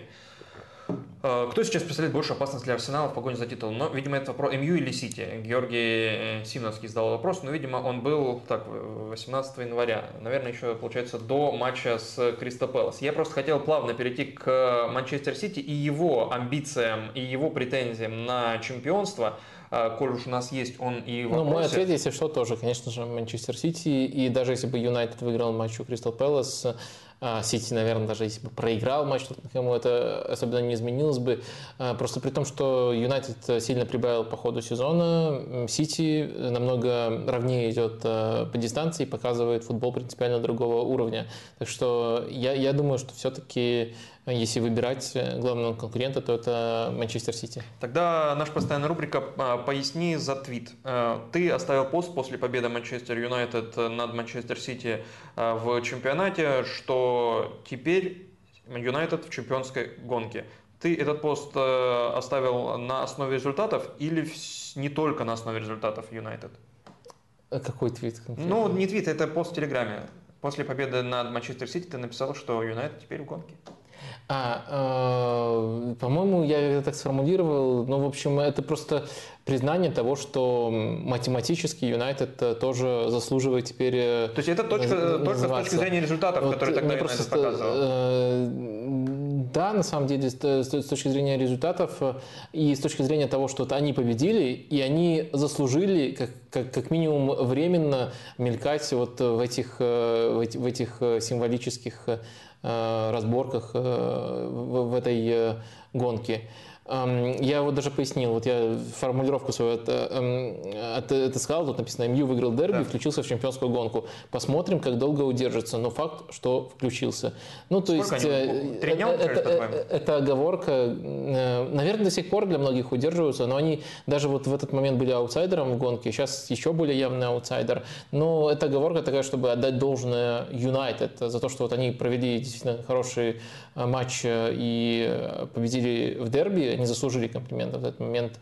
И вот э, следствие того, этого хорошего матча, то, что они как минимум тут вот какое-то время мелькают. Э, э, сколько именно, ну вот мой тон даже, мне кажется, в этом сообщении намекал, что я не особенно верю, что это прямо mm-hmm. долго, но зато это как раз-таки возможность их похвалить, пока они находятся в этой позиции. Много вопросов онлайн прилетает в YouTube по поводу ближайшего тура АПЛ, где Юнайтед будет играть с Арсеналом. И в связи с этим Юнайтед единственная команда, которая обыграла Арсенал в этом сезоне в чемпионате Англии. И это был матч, э, э, поправь меня, если я не прав, это где первые 10 минут Юнайтед невероятно доминировал, потом откатился к варианту выманивания в прессинг и э, разбивания этого прессинга и забил все свои голы на контратаках и в целом удержал победный счет. И вот э, если взять тот Юнайтед, Юнайтед, который был с э, Манчестер Сити, наверное, это близко к тому Юнайтед, который побеждал Арсенал, тот Юнайтед, который обыграл Сити на прошлой неделе, и взять Юнайтед, вариант Юнайтед, который был после чемпионата мира до Манчестер Сити, когда он играл против соперников э, ниже уровня, чем Манчестер Сити, и доминировал большую часть матчей. Какой Юнайтед будет с Арсеналом сейчас, как тебе кажется? Ну и вообще Юнайтед против больших команд. Так, ну, мне кажется, что все-таки немножко по-другому складывался тот матч. По-моему, Юнайтед действительно быстро начал, э, но э, потом Арсенал э, хорошо начал Юнайтед и играл вот прямо в футбол Тен Хага. Я после матча, по-моему, так его и назвал в разборе, футболом Тенхага, вот, но короткий отрезок. А потом действительно Арсенал игру перехватил, игру вел, но нелогичный гол забил Антони, по-моему, mm-hmm. и тогда даже Гарри Нейл, который комментировал игру, признал, что этот гол был против хода встречи. Арсенал продолжил Э, играть э, смело э, и отыгрался. Стал 1-1, и потом Арсенал после, при 1-1 тоже продолжил играть смело, но уже действительно получил ну, на, на пространстве. Да, да, да, и такое тоже было. Ну, в общем, примерно такая последовательность была. Но если глобально говорить, то мне как-то не очень симпатичны эти сравнения, потому что Юнайтед меняется в сразу нескольких ракурсах. Например, эм, в матче против Арсенала еще не был интегрирован состав Казимира. Казимира вышел э, там только на последние 10 минут, и вот сейчас тоже не будет Казимира, но сейчас э, Юнайтед без Казимира – это все-таки очень, э, очень, очень сильно отличающаяся команда, в каком-то плане даже э, полностью другая команда. Против Манчестер Сити Юнайтед играл без э, важного для системы, для системы Тенхага Антони. Там играл Бруно Фернандеш, там Эриксон играл десятку, менялись они постоянно местами, но это с точки зрения того, как теоретически команда пытается строить игру с мячом, Юнайтед просто мало было с мячом, но это важное изменение. То есть Юнайтед Юнайтед э, находится во многих вещах еще в поисках, э, и тогда находился в поисках. И, конечно, с точки зрения близости к принципам Пенхага, мне кажется, Юнайтед стал ближе к этим принципам. Но я просто к тому, что очень многие детали, если именно с точки зрения деталей анализировать, в этих матчах отличаются. Ну, конечно, Арсенал единственное поражение, и этот матч был без э, Томаса Парти. В, в этот раз Казимира как раз-таки не будет вынуждена, и Парти будет. Мне кажется, это может оказать большое влияние. Плюс Арсенал играет дома. Ну, в общем, э, всякое может быть, но я относительно оптимистично настроен перед э, этой встречей. Оптимистично относительно Арсенал. Но а... Хорошо, Юнайтед будет играть примерно так же, как играл против Сити, если ты говорил, что э, буквально несколько минут назад, что Сити и Арсенал это команды, которые играют очень похожи друг на друга. Ну, пока, а нет, ты сформулировал, что они играют в лучший футбол, но насколько они похожи и насколько их похожесть может повлиять на футбол Юнайтед? А, ну, а, они, мне кажется, играют а, достаточно похожий футбол, но я это уже использовал, мне кажется, не грех использовать действительно неплохой оборот. Нынешний Арсенал сильнее похож на прошлогодний Манчестер Сити, чем э, нынешний Манчестер Сити тоже похож на прошлогодний Манчестер Сити.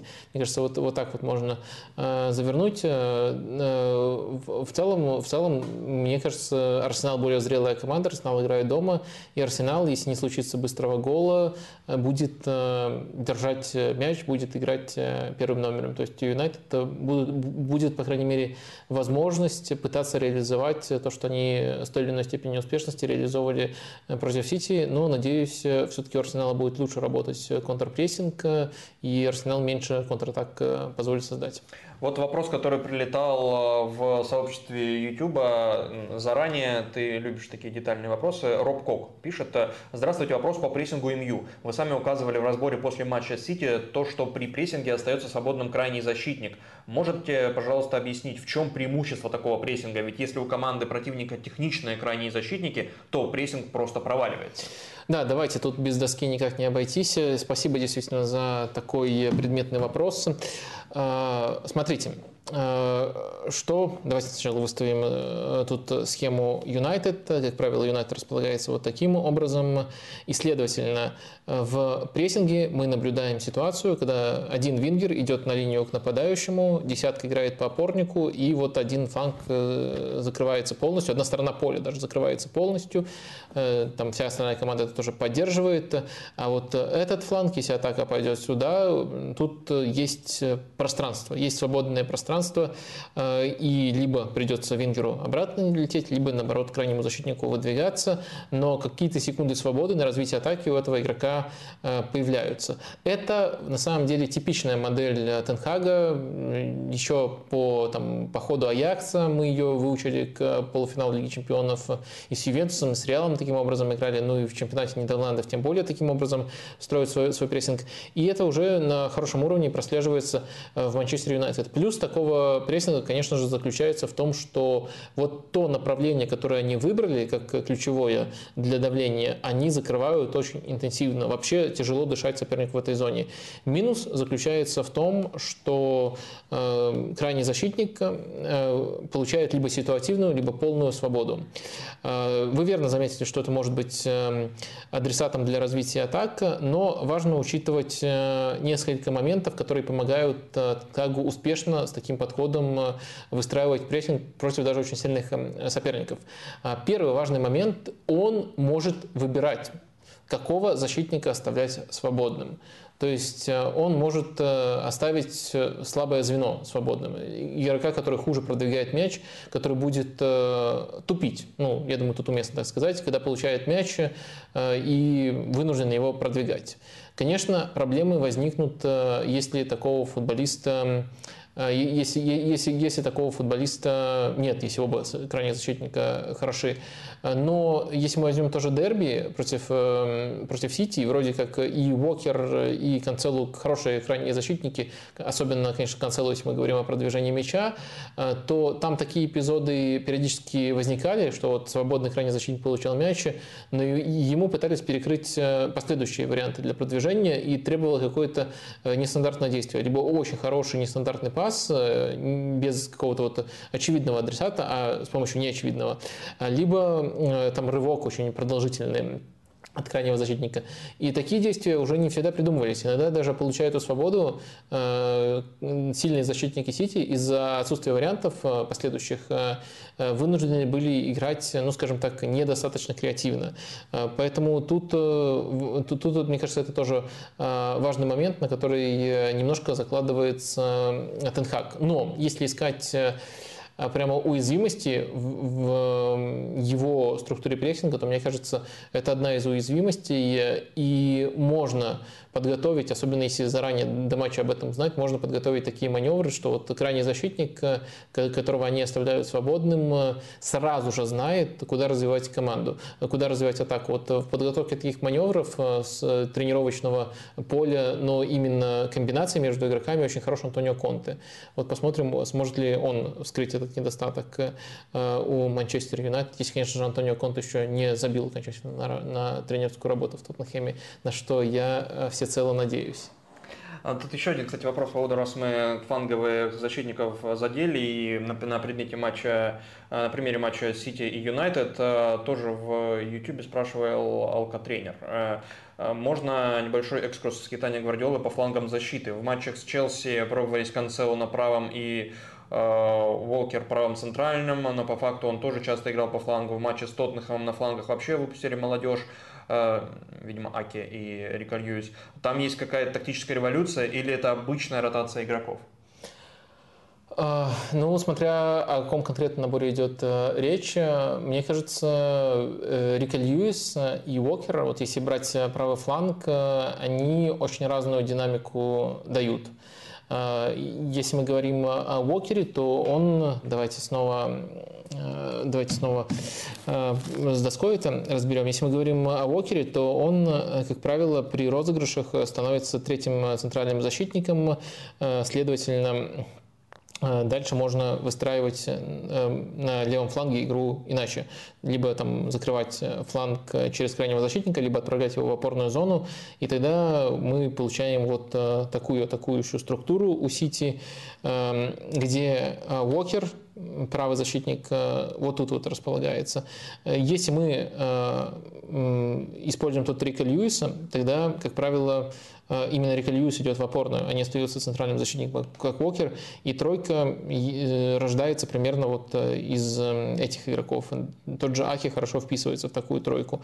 То есть это одна и та же структура у Сити, но в зависимости от того, кто выходит справа, кто выходит слева, разный ведущий фланг. И, конечно, Льюис кажется очень-очень сильным футболистом, и в этих вот условиях немножко кризисных после чемпионата мира для Сити он себя очень здорово проявляет. Э, у него есть не только умение получать мяч под давлением в опорной зоне, но и некоторая динамичность, которой не хватает, может быть, обычным э, ложным фулбеком. То есть у него есть вариативность, он может играть по флангу, может играть в опорной зоне, у него есть даже некоторые качества игрока, который в чужих полуфлангах может открываться. Поэтому, когда он выходит, э, появляется некоторая непредсказуемость, которая мне очень нравится у Сити на самом деле. Вот именно как эта зона работает в момент, когда там играет Рика Льюиса. То есть он может оставаться с Родри, если он тут не нужен, он может идти и дополнительным игроком в полуфланг открываться, он может открываться, делать рывки на фланг. То есть он, как мне кажется, может быть, не может быть, а точно, конечно, не так хорош в плане игры в пас, как Канцелу, который тут просто мастер, мастер продвижений, мастер обострений даже, но он более динамичен и дает много вот вариантов, когда выходит в этой зоне. Но, следовательно, остальная структура должна подстроиться под то, кто выходит э, в вот эту вот роль смещающегося в опорную ложного фулбека. Э, если Рика Льюис, то это одна структура, если Канцело, то это другая структура. А, давай к третьему, собственно, претенденту на чемпионство и тому, кто ближе всего к нему сейчас. И историческое событие произошло на этой неделе. Два портала, 538 э, и э, статистика Опты э, прогнозирует победу Арсенала впервые в этом сезоне. То есть прогнозирует больше, чем победу любого другого клуба. И один, и э, другой аналитический портал оба предпочитают Арсенал, а не Сити. Вопрос, Вадим, насколько это... Давай так, крепка ли твоя вера Вадим, в чемпионство Арсенала? Вот прямо сейчас. Или слишком, или нельзя говорить об этом, пока не сыгран ни один матч с прямым конкурентом? Но я скажу, что я однозначно обратил внимание на этот перелом. Он такой символический, и он сугубо гиковский. И, кстати, это мне кажется, очень хорошо тебя характеризует, что ты тоже каждый... каждый заметил. Да, да, ты, ты это заметил. То есть э, ну, болельщики Арсенала, они давно уже говорят о чемпионстве, давно им э, грезят и просто радуются каждой победе, смотрят, как увеличивается отрыв.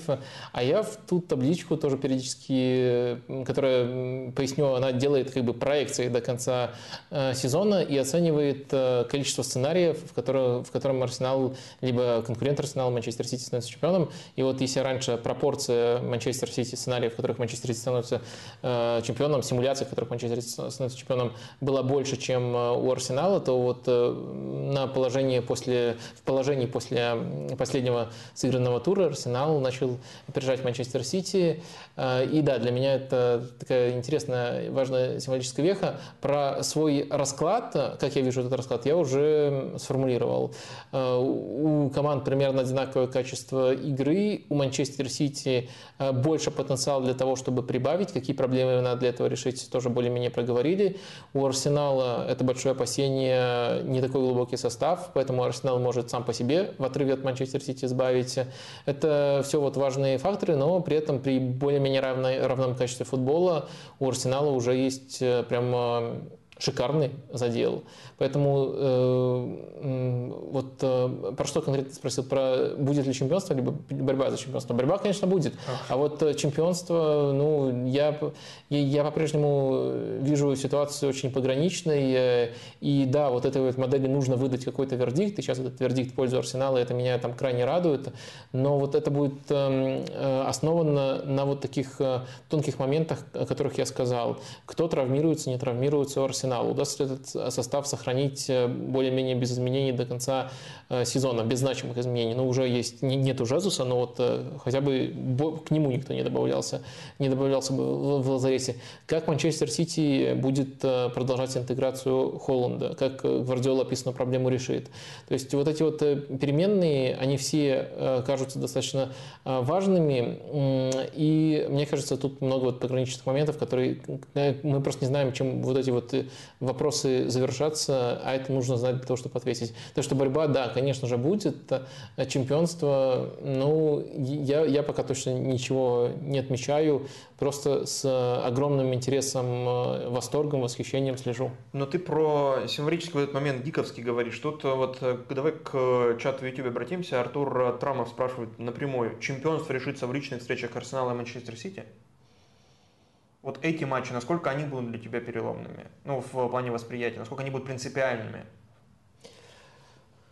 Мне кажется, они будут э, принципиальными, потому что э, если Арсенал сможет э, сыграть с Манчестер Сити, ну, не обязательно на равных с точки зрения стиля, но показать, показывать свой э, футбол с точки зрения намерения, Э, то есть, о чем я говорю, намерение разыгрывать коротко, намерение прессинговать высоко, а как получится, очень сильно зависит э, от э, действий соперника. То есть, если Арсенал не отойдет от своего намерения и даже в этом матче будет достаточно зрелым и достаточно психологически готовым для того, чтобы играть таким образом, и добьется как минимум неплохого результата, то есть не поражения оба раза, тогда это будет, конечно, супер важным маркером того, насколько эта команда уже сформирована, э, и вот у тех, кто сомневается, уйдут э, одни из последних аргументов.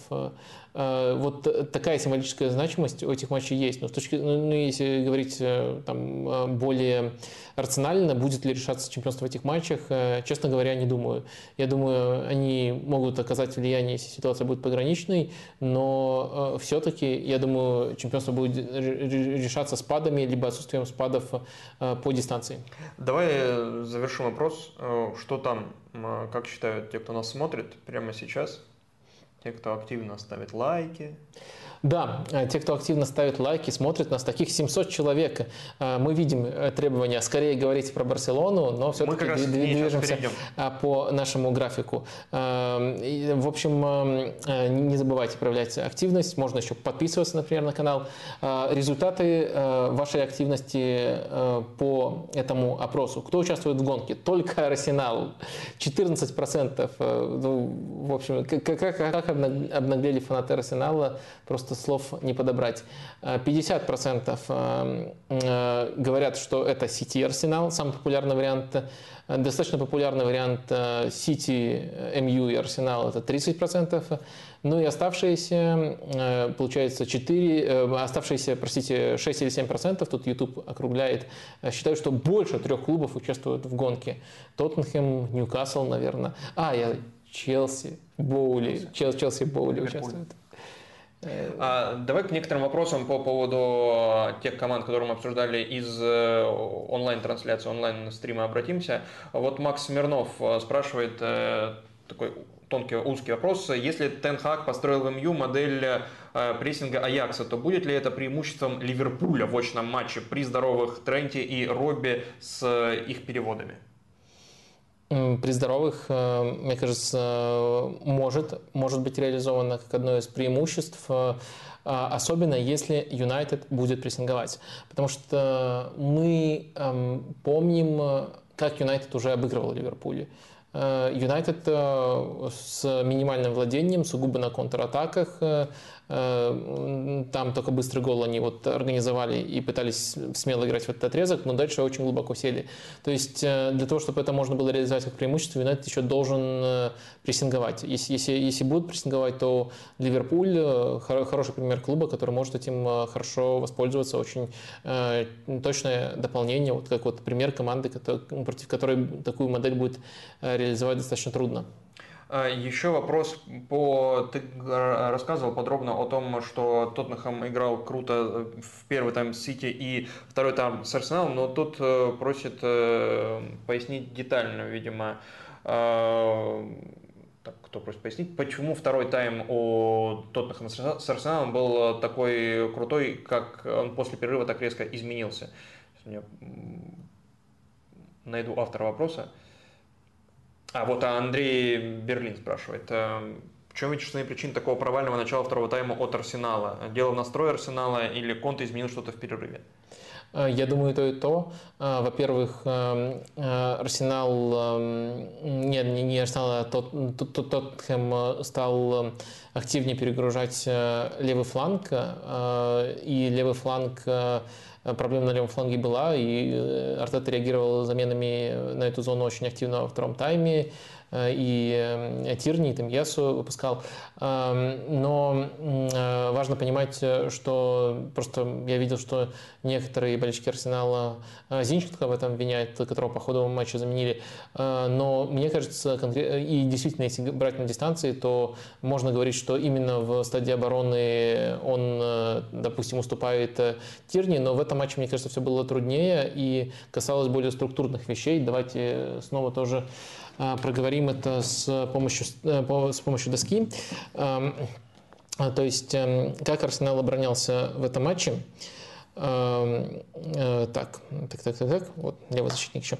Вот, э, как правило, Арсенал использовал Кетию и Дегора вот для первой волны давления, Э, и э, эм, пытался оказывать прессинг. Если прессинг, то там все зоны нашли по мячу, но нас интересует ситуация, когда Арсенал обороняется на своей половине поля. На своей половине поля Арсенал эм, садился примерно таким образом. За Сосаньоном активно опускался Букайо и образовывал часто э, пятерку.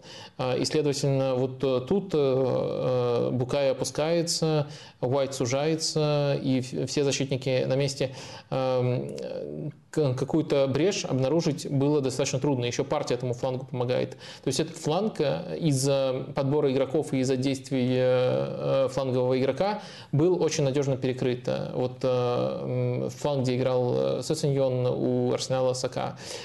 Другой фланг, Мартинелли был в более высокой позиции. Он даже если оставался, то оставался тут, а не садился, как Букайо. Тут Джака, а не партия, ближе к этому флангу располагается.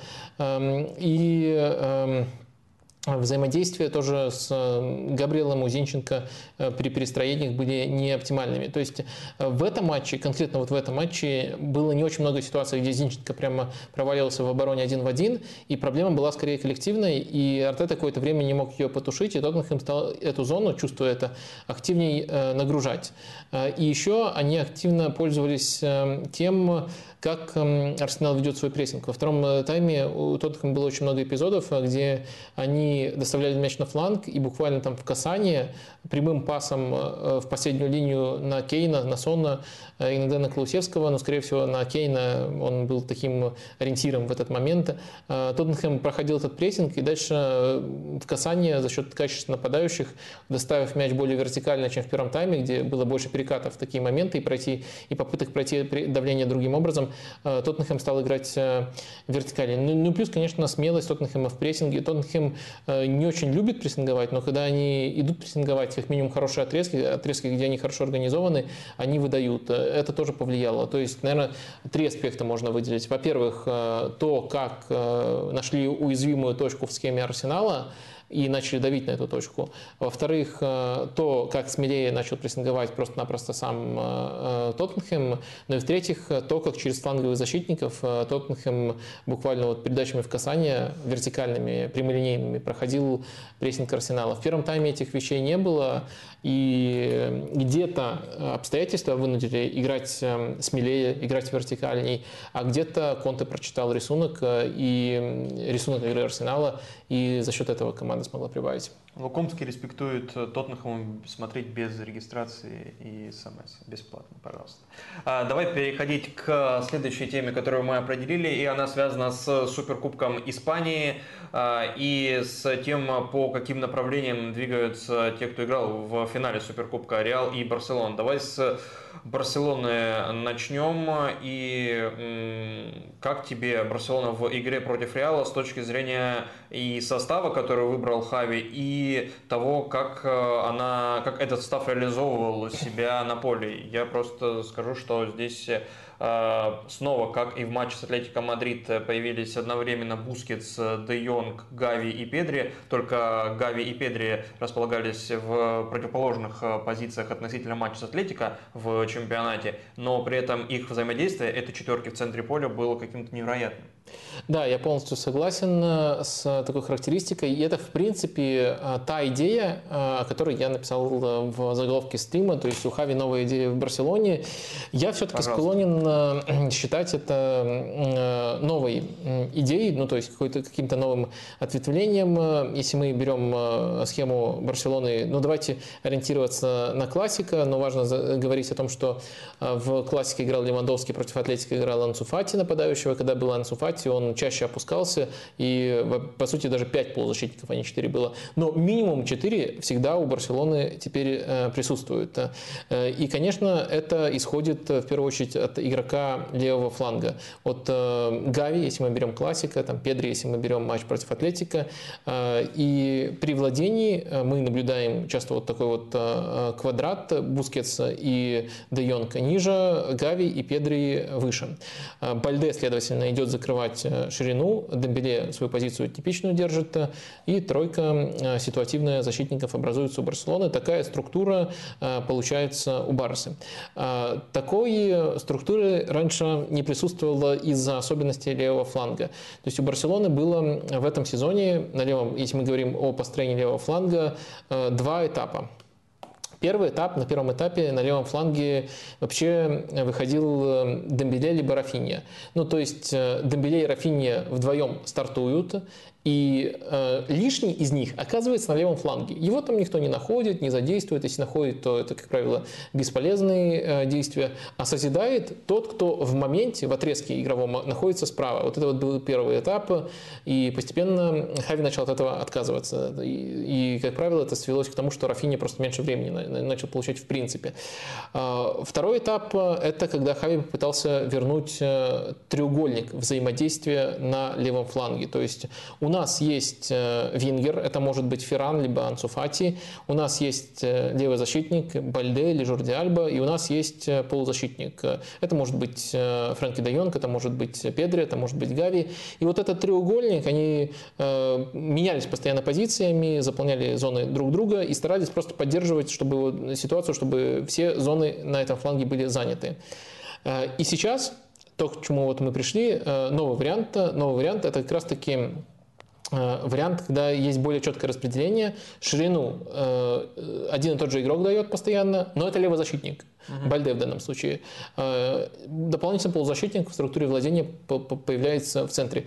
Но на самом деле еще важно то, как эм, вот эти вот игроки, э, все, по сути, кроме Бускетса, пытаются находиться близко друг к другу. И Левандовский тоже иногда с ними участвует в комбинациях. Они очень много начали комбинировать через центр. То есть эм, э, плюс этой структуры в том, что если раньше Барселона выбирала, каким образом и через какой фланг больше атаковать, либо там изоляции Дембеле, либо треугольник на левом фланге, то сейчас Барселона сильнее приспособлена к тому, чтобы строить игру в центре. Вот э, если мы описываем факты, хронологию, то это выглядит примерно так. Я считаю, что этот э, вариант э, помог очень сильно против мадридского Реала и очень здорово наложился на проблемы Реала в опорной зоне. Там не было Чуамини, там чаще всего оказывался на позиции главного опорника, самого глубокого игрока вообще Тони Кроос. Часто там изображали Камавингу, но если смотреть сам матч, то Тони Кроос там оказывался даже чаще, чем Камавинга, но даже когда оказывался Камавинга, это не решение, это не Каземиро, это не Чуамени – это другого типажа игрока, а у Барселоны тут не просто было преимущество в качестве, но еще преимущество в количестве. И они очень хорошо разыгрывали. Раньше Барселона в центре таким образом э, в принципе не стремилась доминировать. Барселона много владела, но не доминировала именно вот в центральной зоне, где сейчас 4 игрока, и эта зона может стать центральной. И мне кажется, эта идея очень эм, интересная и, достаточно, и достойной того, чтобы Хави попытался ее развивать даже на большей дистанции. Еще, наверное, перескажу э, мысли э, Станислава Минина, который я прочитал мой текст и дополнил вот этой этой мыслью, э, что очень э, забавно э, совпало, что вынужденное отсутствие Левандовского заставило Хави найти новый вариант – и потом ключевой элемент этого варианта, то есть дополнительного полузащитника, который с левого фланга смещается, удалось скопировать и в основной вариант. И на выходе из этого симбиоза родилось что-то, что может существенно ускорить прогресс Барселоны. То, что вот и называется новой идеей. Ты, по сути, ответил на вопрос, который Ар-27 задавал в сообществе ВКонтакте. Должен ли Хави на постоянной основе перейти... ВКонтакте? На... ВКонтакте, господи.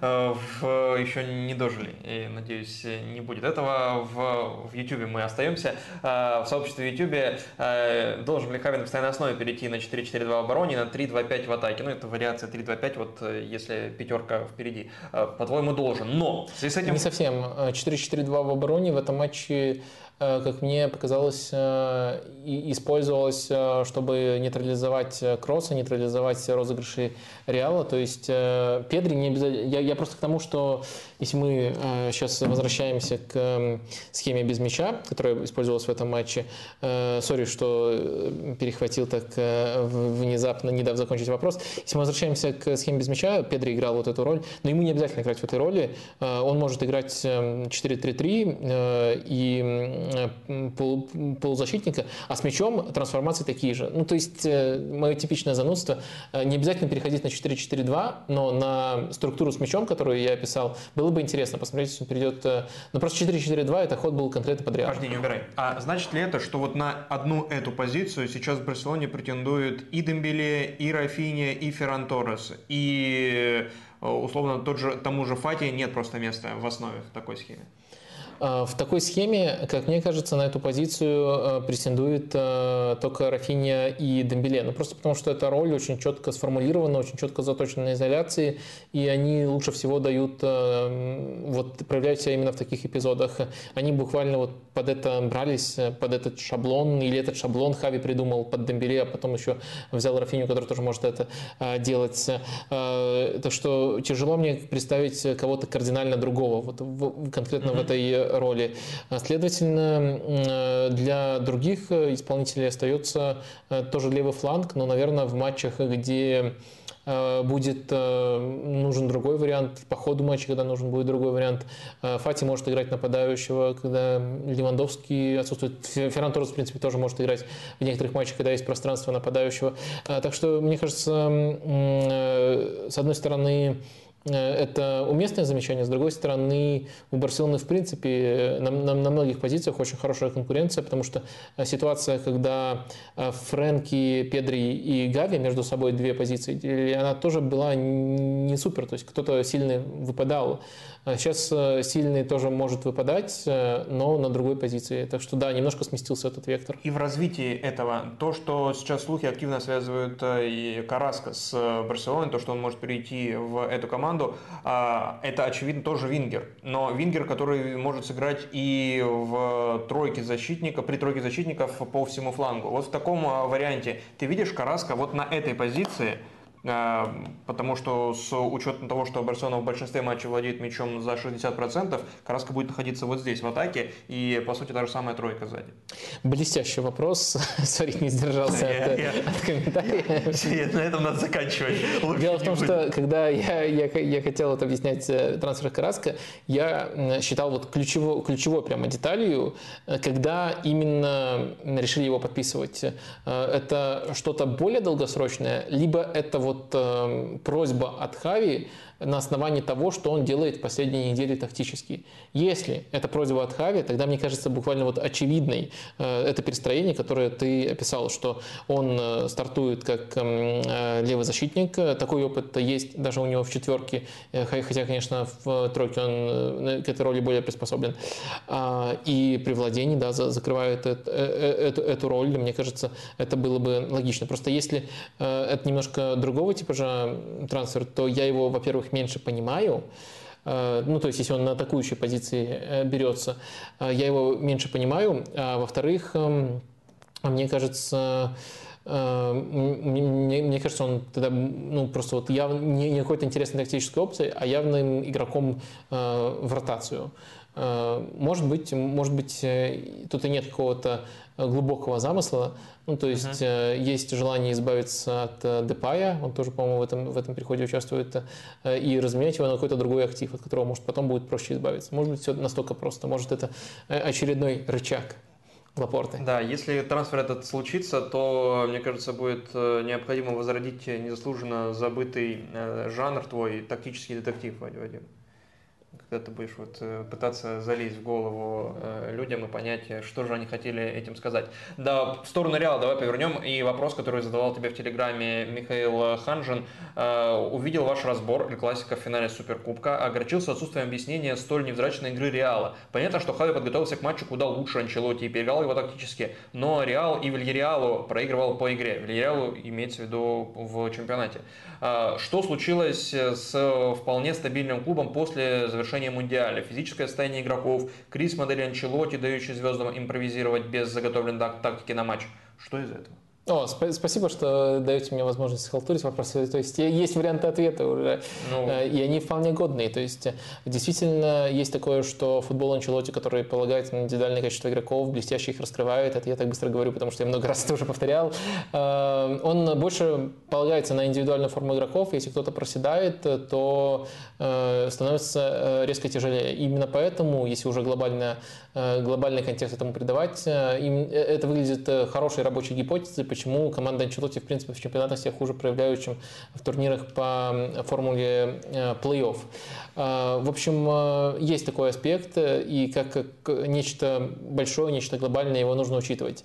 Если от глобального переходить к э, частностям, а, то в этом матче, а, мне кажется, основная проблема Реала была именно в опорной зоне. И тут, конечно, вопрос, э, из, как без Камовин, без э, Чомини мог Анчелоти по-другому выстроить игру в опорной зоне, потому что, мне кажется, все остальные варианты в его отсутствии были э, проигрышными. И полностью решить эту проблему не представлялось возможным.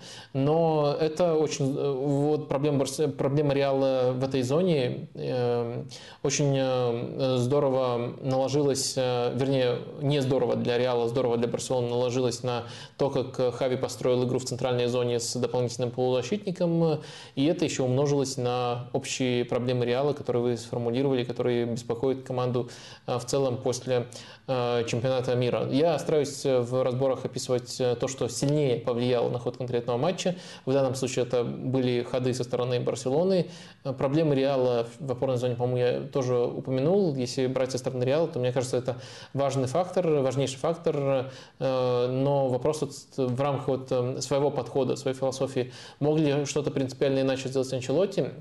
Наверное, вряд ли. И этот подход э, много раз Реал выручал, но вот в некоторых э, аспектах он дает э, сбой. Надеюсь, понятно объяснил, в каких именно.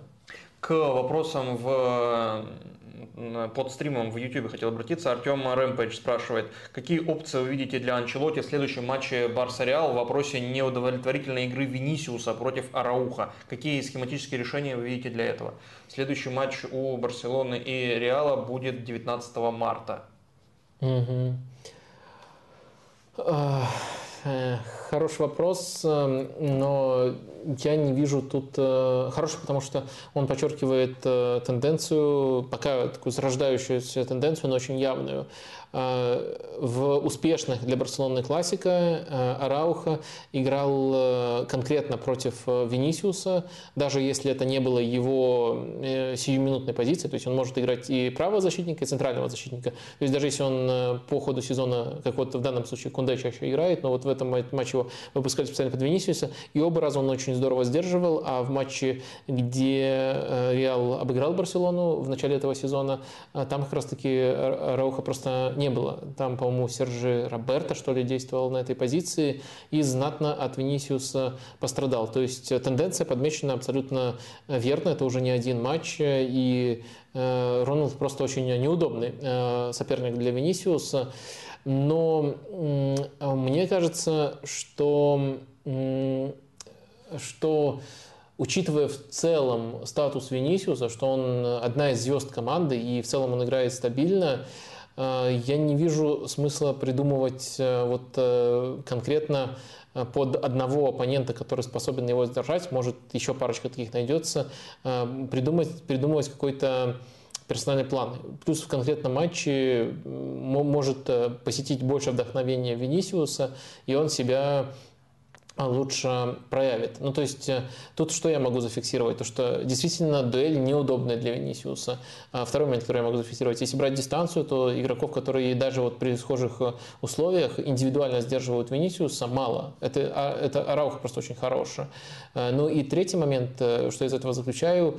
Да, это неприятности, какие-то альтернативные варианты с Венисиусом на поле лучше Реалу иметь на этот случай. Но я не думаю, что вот если если мы прагматично подходим к этому вопросу, э, я не думаю, что можно вот э, э, исключить Венисиуса из состава и какой-то альтернативный вариант в принципе предложить. Вот это я не вижу возможным. Это точно будет не в духе Анчелотти, который больше на уверенность своих игроков, на их форму перед матчем упирает, а не на э, тактические ходы э, под конкретного соперника.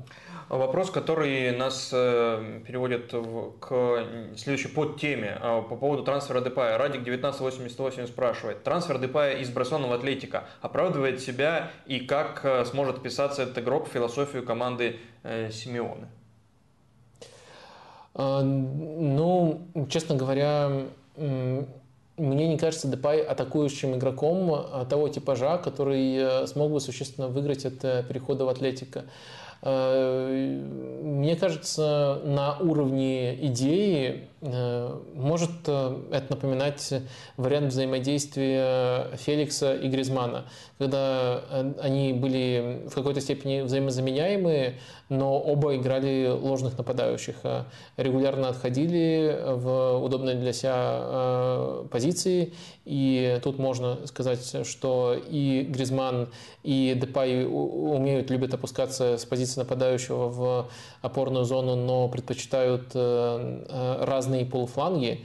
Э, то есть э, Гризман опускается ближе к правой части поля, Депай скорее ближе к левой части поля, и между ними можно отладить э, интересное взаимодействие. И пока Феликс был мотивирован, Симеона что-то похожее выстраивал. То есть изначальная позиция у меня, что все-таки все-таки, если брать качество Депая, то в какой роли, в данном случае, я вспоминаю Леон, он себя лучше всего проявлял, и какая у него там была свобода, и какой объем рисков. Мне не кажется, что Атлетика хороший э, вариант. И вот э, признавая, что это не самый хороший вариант, э, мы пытаемся найти какой-то какой образ для него, что-то, что уже у Атлетика было, куда его можно вписать. И тут я вот вспоминаю вариант с Феликсом и с с Феликсом и с Гризманом. И думаю, это такая символическая попытка э, возродить этот вариант только с э, двумя игроками, которые достаточно мотивированы и между которыми можно, используя их в качестве ложных девяток, наладить более слаженное взаимодействие. В остальном по там, набору навыков базовому, по опыту карьеры Депая, честно говоря, не вижу, как Атлетика для него хороший вариант, но, может быть, вот в этом узком э, тактическом варианте удастся ему себя найти. Дмитрий Зубов по, в развитии темы спрашивает, Барса с продажи Депая за 3 миллиона э, больше в минусы или плюсе, учитывая, что летом он мог уйти бесплатно? С точки зрения Барселоны, что значит эта продажа вообще и насколько она? Ну, я думаю, плюс. Ну, Любые деньги за такого игрока, который не нужен Хави, это хорошо. Да, это игрок, который достался и Хави, и Лапорте по наследству. А, и я, я просто хочу проговорить, что я не хочу как-то унизить таланты Депая. Опять же, в Леоне он играл просто изумительно. Если он обретет снова эту форму, то это прямо ну, если не суперзвезда, то звезда европейского уровня.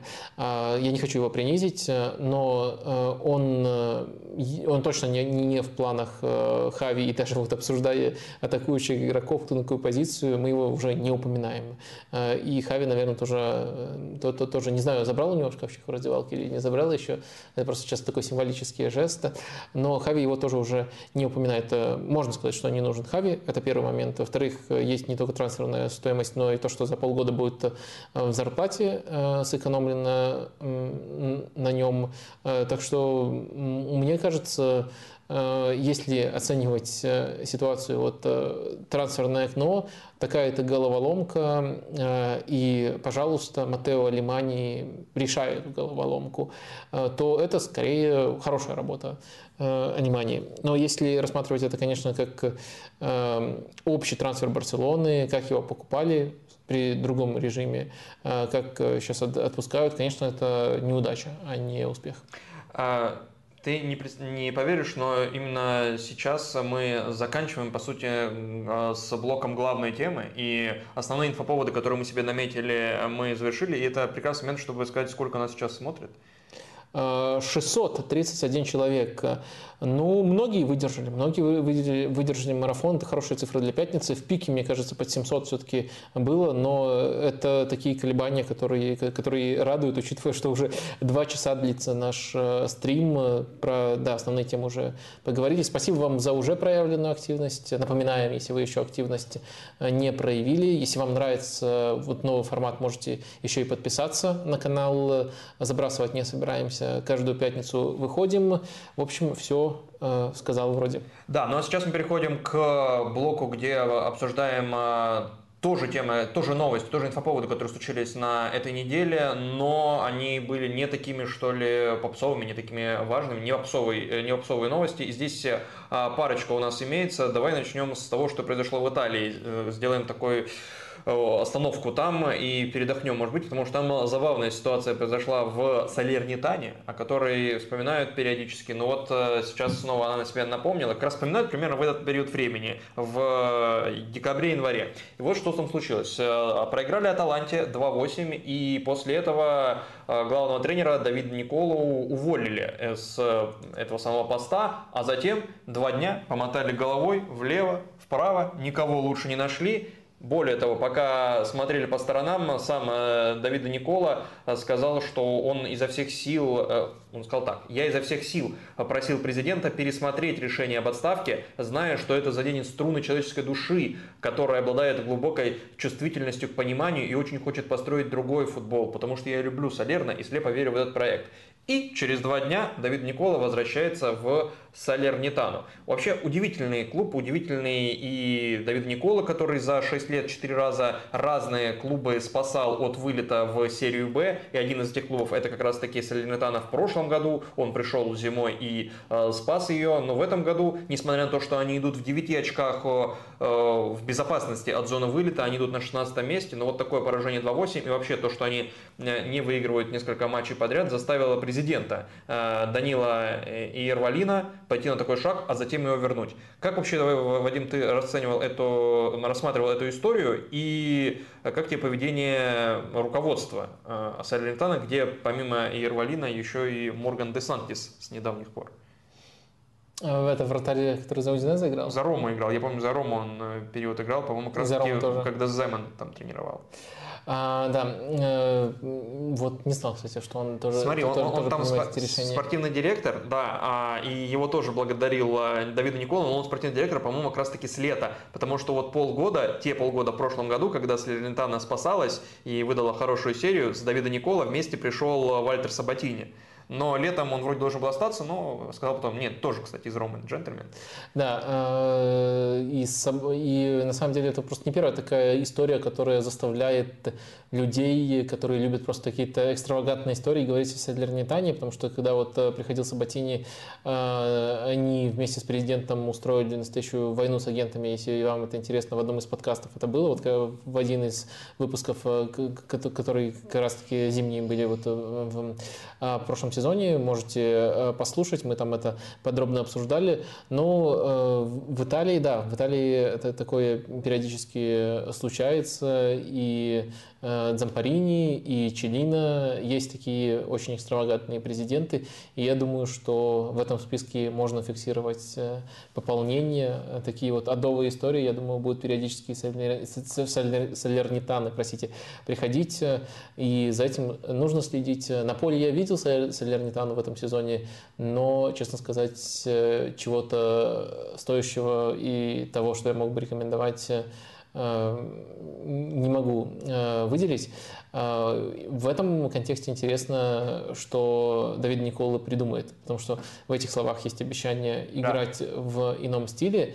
И если стиль был действительно там не эмоциональное решение после поражения 8-2 от Таланты, а стиль был главным мотивом этого увольнения, то в этом есть доля истины. Действительно, как правило, 5-3-2 очень прагматично Сальдернитана играла, и это одна из самых блеклых команд серии А. А еще там одно из э, требований, по, э, благодаря которым, собственно, Никола вернулся, это внедрение большего количества молодежи. Но ты помнишь, как Ервалина приходил Салернитану, при каких обстоятельствах? Салернитана, когда вышла в серию А, э, ее владельцем был зять Латито. И, по сути, один человек, э, Клаудио Латито, владелец и, может быть, самый влиятельный э, футбольный деятель в Италии после ухода, э, да не, после ухода Берлускони, наверное, из Милана, то есть он, может быть, и даже до ухода. В общем, самый главный человек в итальянском футболе, который сейчас в политике э, серьезную роль играет и лоббирует там интересы всего итальянского футбола, всех клубов. Так вот, он, э, по сути, владел двумя клубами, чего сделать нельзя было. И он должен был э, до 31 декабря 2021 по года, а то есть ему дали несколько месяцев на то, чтобы он продал этот клуб. И он просто выставил на аукцион. Если Салентана бы не нашла новых владельцев, то тогда бы ее просто сняли с турнира, и тот сезон серия А заканчивала бы в меньшим количеством команд. И в итоге просто человек пришел, который искал на пресс-конференции об объявлении о том, что он э, новый владелец, я никогда футболом не интересовался до этого. Но тут подвернулась такая возможность, и на все про все удовольствие 10-20 миллионов евро стоило. 10-20 миллионов, команда серии А э, стоило. И вот э, такой джентльмен сейчас вот подобные вещи вытворяет. Ну, это как будто в другой жизни было, потому что я помнил историю вот с проблемами латиты, но просто-напросто извиняюсь, это э, я позорюсь в глазах аудитории, я просто забыл, что это было с, да, это именно... После этого так много всего с ними случилось. В ближайшем туре у них, кстати, Наполе. Вот это будет весело, как он будет и там все исправлять, Давид Никола. Еще одна неопсовая тема, которую стоит нам обсудить, то, что здесь есть несколько интересных разворотов. Она прилетела в первую очередь э, от э, пользователя Telegram, от твоего подписчика в Телеграме m.v, и она касается перехода Цыганкова в Жирону. Вадим, такой вопрос по поводу трансфера Цыганкова в Жирону. Что вы про него думаете? Я думаю, не секрет, что агент Цыганкова – брат Гвардиолы, который и есть собственник э, видимо, является собственником Жероны и имеет свою агентскую а, компанию, клиентами которой э, являются Гагпа, Тенхаак и сам Гвардиола. С учетом того, что у Цыганкова оставалось полгода контракта с Динамо и что Динамо получила 50% от следующей продажи. Я так понимаю, летом Цыганков будет продавать э, Цыганкова будут продавать из Жироны в АПЛ. И к этому еще я смотрел, э, помимо вот этих данных об этом трансфере, 5 миллионов сразу получает Динамо Киев, плюс 50% от следующей продажи, но если сумма не превышает 20 миллионов евро. А если превышает 20 миллионов евро, то помимо 50% э, от этой продажи, еще 30% от того, насколько она превышает интересная структура сделки. Если говорить эм, а, а когда его планируют продавать согласно этой гипотезе? Это теория летом? летом, да? летом. Но просто вот, э, не знаю, может быть, это слишком форсировано. Но в целом, э, мне кажется, это очень интересная схема, и э, которая может вполне неплохо сработать. Я просто не знаю, насколько нужно ли нам тут, если мы вот считаем, что все настолько продумано, разбирать его перформанс непосредственно в Жироне, ну, то есть важно ли, насколько он себя хорошо проявит в этом клубе в эти полгода, или это не так принципиально. Я просто, э, особенно до этого сообщения всех деталей э, не знал, тут все очень здорово расписано, и э, смотрел именно с прицелом на то, насколько он совместим вот именно с новым клубом. И мне кажется, что это вполне неплохая химия. Жерона, если мы берем атакующий перформанс в этом сезоне, около пятерки тусуется, то есть моменты у атакующих игроков возникают. При этом... Пятерки лучше команд Ла Лиги. Да, по, по ожидаемым голам, ну просто там не очень большие расстояния, поэтому не хочется там четко фиксировать, что вот пятая атака не, Ла Лиги. Может быть, ты оценки выставляешь? Не, не, не, не, не оценки. Это пятая команда Ла Лиги, но там просто не, небольшие расстояния между конкурентами, поэтому э, это немножко плавает от тура к туру, но это верхняя часть таблицы, то есть они создают достаточно моментов для атакующих игроков, э, при этом это скорее футбол на э, контратаках, что, мне кажется, взрывному, взрывному Цыганкову будет, скорее всего, вполне себе удобно. Так что вот как э, такой промежуточный шаг, э, тут прямо уже намечен целый путь АПЛ, которые идут. Э, будет здорово, если так получится, если Пере Гвардиола, брат Гвардиолы, это сможет все организовать но э, я скорее вот рассматривал с точки зрения того, того, вписывается, не вписывается, и мне кажется, вполне хорошая химия, можете здорово, в, в, и в старт, конечно же, пройдет, будет проходить, и можете здорово реализовать. Ну и вот, э, здорово нам в вопросе э, объяснил э, слушатель, как структурирован этот трансфер и почему так получилось, что Шахтер Мудрика за 100 миллионов, uh-huh. ну, там с бонусами, с учетом бонусов отпускает, а тут на таком контрасте Цыганков уходит за совсем другие деньги, но тут еще будет сумма от дальнейшей продажи. Ну и Цыганков просто сам по себе еще пару лет назад, когда сезон, по-моему, 18-19 у него был невероятный и в Европе, и в чемпионате Украины, и в целом он считался главным талантом у Украины. И вот за эти 6,5 лет у него статистика сумасшедшая, там 156 матчей, 77 голов, 35 голевых передач. Это только в чемпионате Украины, плюс еще там 12 плюс 13 в Еврокубках э, за 50 матчей, что тоже неплохо. А, вопрос, который в развитии этой темы связан как раз-таки с э, большим количеством украинских футболистов. Петр задавал а, этот вопрос, вопрос в контексте Мудрика, ну и в контексте Конкова тоже он актуален. Хотел узнать, есть ли у вас какие-то, какие-либо предположения относительно украинских игроков в Европе? Почему в последнее время в чемпионатах Европы так много украинцев и за немалые деньги переходят туда? Зинченко, Блиновский, Еремчук, Миколенко, Мудрик, Лунин – среди россиян э, было нечто похожее после Евро-2008 с Павлюченко, Аршавиным, Глядиным, Жарковым. Но они не очень ярко себя показали на... А, но они очень ярко себя показали на Евро, но нынешние украинские ребята не имели такой рекламы. Да и можно сейчас говорить об Головине, Миранчуке, и... но их случай больше похож, например, Ермоленко и Коноплянки. Мега-таланты на уровне домашнего чемпионата, но в Европе тяжело закрепиться даже в середняках. Ну, в общем, тут дальше идет развитие этого вопроса, и в частности, э, ну, там школы в футболе, футбола в Украине работают а, как-то по-другому, задаются над этим вопросом, или проще выбраться в Европу из э, Украины, берем за, за скобки события после 24-го, хотя тот же Суркис и Ахметов, э, собственно, владелец Динамо Киев и Шахтера, невероятные скупердяи, по мнению э, Петра, и вытягивают деньги до последнего. А, так, э, тоже очень интересный вопрос. Мне кажется, тут э, нельзя выделить э, один фактор, но можно выделить несколько направлений. Ну, наверное, за скобки также нужно вынести и поколение 2008 года российская, просто потому что они добились значимого успеха на уровне сборных, и это послужило четким трамплином. Тогда еще турниры сборных были ярмарками. Сейчас мы уже много раз объясняли, почему это не совсем так, не, не, не совсем работает так, как это работало раньше. И такого вот успеха у России позже, у Украины вообще не было. И тут не столько, не, не столько какая-то Э, уникальная э, система, сколько вот конкретное поколение, конкретный успех, выступление конкретной команды в конкретный момент.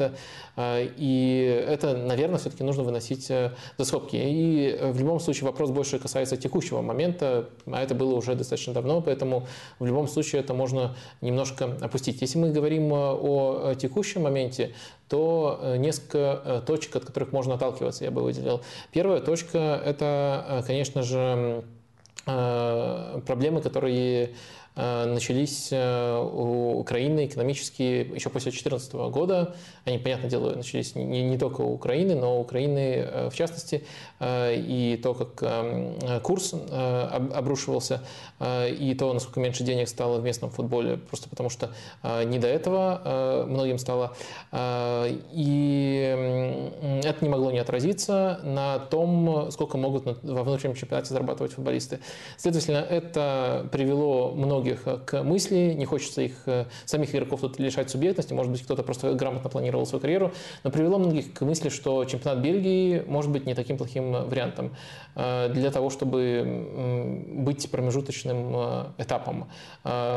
Условно чемпионат Бельгии, просто есть несколько частных случаев, когда именно через чемпионат Бельгии игрок украинский дальше пробивался и ярко себя проявлял в Европе. Это Еремчук, это и Малиновский, два самых Э, главных э, примера в Брюге. Э, Соболь до сих пор еще выступает, насколько я помню. То есть это достаточно частая практика.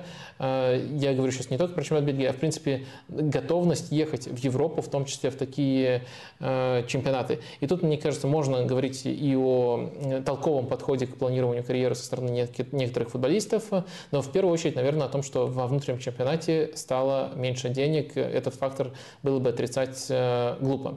Вторая, вторая отправная точка, которую тоже можно упомянуть, тут, конечно, есть риск наткнуться на излишнюю генерализацию, поскольку даже в рамках чемпионата Украины, в рамках чемпионата России не все клубы одинаковые, но есть некоторый уклон.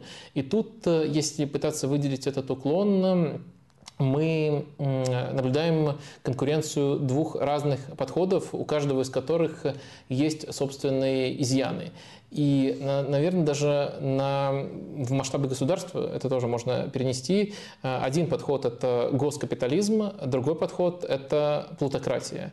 И мы получаем ситуацию, где, если совсем грубо говорить, главный клуб Украины финансирует Ренат Ахметов, и у него один уровень привязанности к этому проекту, мотивации и в том числе необходимости грамотно продавать игроков и в целом целом выстраивать систему. Э, главный клуб России э, финансирует «Газпром» э, с совсем другим менеджментом и совсем, со всеми другими мотивациями. И мы наблюдаем, помимо всего прочего, как работают два этих конкурирующих подхода. Ни тот, ни другой не кажется мне прямо совсем уж идеальным, но очевидно, что уровень мотивации у Ахметова и уровень того, того уровень мотивации, в том числе для того, чтобы развивать академию и давать реальные шансы молодым игрокам из этой академии, он значительно выше. А, если мы распространим вот эти вот два ярких примера на а, все, весь э, чемпионат, Э, то, наверное, можно сказать, что элементы этого проявляются и в других клубах. То есть э, в украинских клубах э, чаще того же Суркиса можно в эту категорию отнести. Просто очень состоятельный человек владеет, но частный, и он из этого выстраивает свои мотивации. В России государственный либо полугосударственный футбол. Есть, конечно, исключения в лице Галицкого, и было бы интересно посмотреть, до какой точки он смог бы развить э, свой проект, э, если бы без внешних э, препятствий у него было бы столько же времени, сколько, например, было у Ахметова в «Шахтере». Ну и стартовая точка там, конечно, другая, об этом тоже нельзя забывать. И есть некоторые личные примочки у Галицкого. Одна из таких это желание, чтобы все э, делали свои. Он э, ну, до какого-то момента и с тренерами это выражалось, и с, тренер, и с тренерами в академии, где приезжали испанцы, э, обучили и потом уехали испанцы. Э, в «Шахтере» немножко другая практика. Мы более интернационально выстроена система, выстроена академия, э, больше даже иностранных людей, в том числе сейчас, по-моему, итальянец спортивным, спортивным директором у них является на управляющих должностях. То есть это разные подходы, но э, суть даже скорее в том, что Э, частных владельцев э, просто-напросто меньше в России. И это влияет на то, как развивают, то, то, какие есть стимулы для того, чтобы развивать молодых, для того, чтобы продавать игроков. И просто э, цель, с которой существует клуб, насколько клубу важно играть, допустим, в красивый футбол, а не только добиваться результата. Тут, тоже, мне кажется, есть некоторые, не некоторый фактор. Насколько важно клубу выгодно не только покупать, но и выгодно э, продавать э, игроков. То есть э, и насколько часто меняются векторы, и насколько самостоятельны ты в векторов. И вот мне кажется, Шахтер имеет все эти преимущества, которых нет у российских государственных, полугосударственных клубов. И в целом это можно ретранслировать на всю систему, которая помогает либо мешает развивать э, клубы, а вместе с клубами развиваются э, молодые футболисты, развиваются их э, академии. Сейчас, конечно, тяжело сказать, что, что будет дальше. В вопросе там даже сделали пометку, что мы говорим о ситуации до 24 февраля. Сейчас есть очень много минусов, то, что в прямом смысле некоторые, не, не, не, некоторые части футбольной инфраструктуры, в том числе пропадают.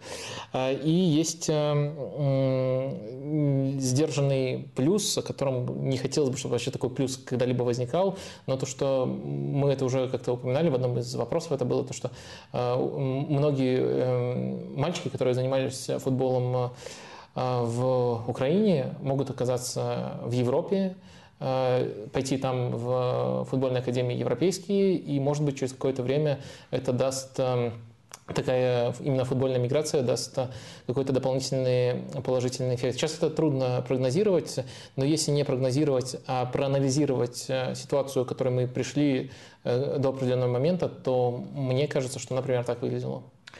А, на этом с непопсовыми, наверное, вопросами у нас все, но есть некоторые непопсовые темы, которые прилетели в YouTube по ходу трансляции. А, вот это будет тест. Сразу предупреждаю. Вопрос, чтобы момент, чтобы выдохнуть. А, что ты знаешь о Ларьяне? Ты знаешь что-то о Ларьяне? Ну, Лариане, э, как ну, клубе вопрос. или... Э, вопрос, да, Дмитрий Дмитрий, как сейчас? насчет э, чуть удалиться от насущного и попсового и рассказать про Ларьян? Как вам Энсо Лефе? А, Я Энц... вообще ничего не понимаю. Энцелифе, а, ну, это центральный полузащитник в 4-2-3-1.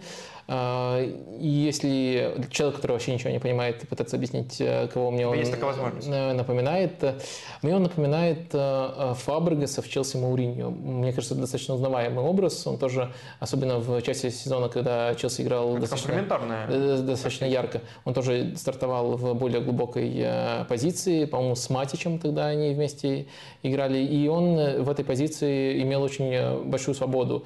Свободу для того, чтобы направлять быстрые атаки в нужные зоны, и он хорошо с этим справлялся. Э, Лифе, играя вот на этой позиции, носит 10 номер. Э, это ну, не всегда показательно, но в данном случае это неплохо дополняет а, картину. И в позиционных атаках он тоже не задерживался в опорной зоне, а мог открываться в опорной зоне соперника, но номинально, вот стартуя глубже. Вот я бы такой шаблон применил. Если говорить о Ларьяне в принципе, то я не буду говорить о Ларьяне в принципе. Я переадресую просто к выпуску э, под, подкаста, выпуску стрима, когда Ларьян был еще выше на самом деле, когда все о них говорили из-за того, что они прямо в группе лидеров шли. Э, и тогда у нас был фрагмент целый про чемпионат Франции, и я Ларьян не обделил вниманием.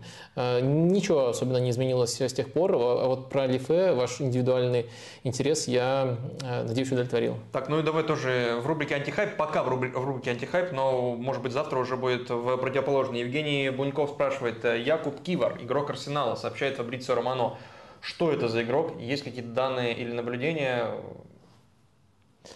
А, ну, мне кажется... Э, Твой любимый клуб тебя представляет. Да, спец, э, в специи я э, фрагментами его застал, видел на чемпионате мира. Ты упустишь такую возможность? В специи ты не спец, ты упустишь такую возможность. А. Я возьму на себя этот грех. Извини, грех, грех быть Ливоном, грех каламбура. Да. Грех быть... Грех я, я продолжу. Сейчас к экономике перейдем. да.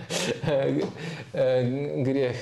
Ладно. Эм, в общем, эм, мне кажется, в ротацию, ну, чтобы не, не, не растягивать, э, мне кажется, что сугубо в ротацию э, в целом если говорить об игре на мяче, некоторые позитивные вещи я замечал, то, как он пасует, но но я не вижу, кого он сейчас может вытеснить слишком высокую конкуренцию, потому что есть и Уайт, который вынужден был переквалифицироваться в правозащитника, э, есть и Цельба, и, э, боже мой, Габриэл.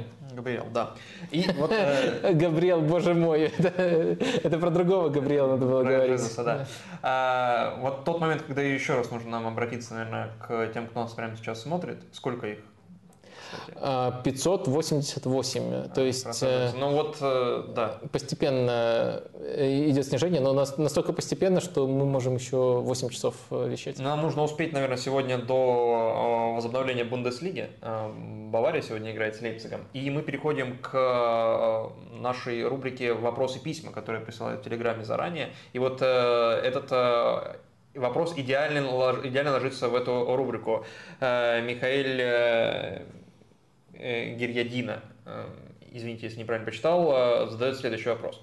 Хотел предложить тебе рассмотреть последние сезоны серии А с точки зрения битвы доминирующей идеи с претендентом. Как меняется превалирующий стиль с течением времени и кто был флагманом перемен. Например, в этом сезоне, это на мой взгляд, сюжет об умении проходить прессинг и ловить соперника на персональных ориентировках. Благодаря Наполе стиль вдохновителем которого стал Гасперини, а учениками Юрич Тудорс и сотоварищи больше не являются доминирующим и приносящим большие результаты. Милан прошлого сезона, Таланта прошлых лет. Симптоматично, что сама Таланта Гасперини перестала так играть. Да и Тарина Юрича тоже меняется, перестает быть радикальным. Ранее это было как раз становление прессинга, изначально зародившееся как попытка на Полисари сокрушить доминацию Юве Аллегри. Э, и в частности, в частности э, и подход к организации обороны низким блоком без проактивного давления в целом. Нет претензий к Аллегри, он эксплуатировал чуть ли не лучшую тройку ЦЗ в мире, но в масштабе последующих сезонов видно, что его идея проиграла. Согласен ли ты с таким видением?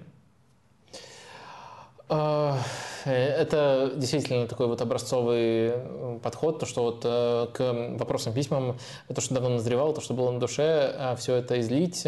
В этом действительно есть что-то интересное. Я не готов э, под абсолютно вот каждым словом подписаться. Мне кажется, для того, чтобы для того, чтобы вот представлять чемпионат как конкуренцию идей, неизбежно нужно додумывать, причем так основательно додумывать, потому что Проблемка в том, что сами участники чемпионата не воспринимают это конкурен... как конкуренцию идей. То есть э, нам надо сокрушить обязательно в этом сезоне идею Гасперини и обыграть э, э, Тарина, показать, как максимально грамотно обыгрывать Тарина, Аталанту и Верону. На остальные команды пофиг.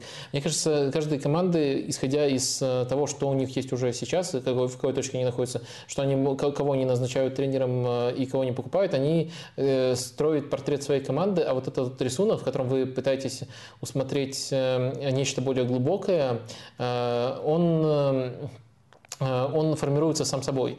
Но, следовательно, следовательно мне кажется, попытка вот э, то, что сформировано само собой, без какого-то дополнительного замысла, попытка в этом усмотреть этот э, замысел и э, показать эту кон- конкуренцию идей, это может быть зрелищно, но это все равно своего рода приступ апофении. Это когда там на гренках лицо Иисуса кто-то рассматривает. То есть, угу.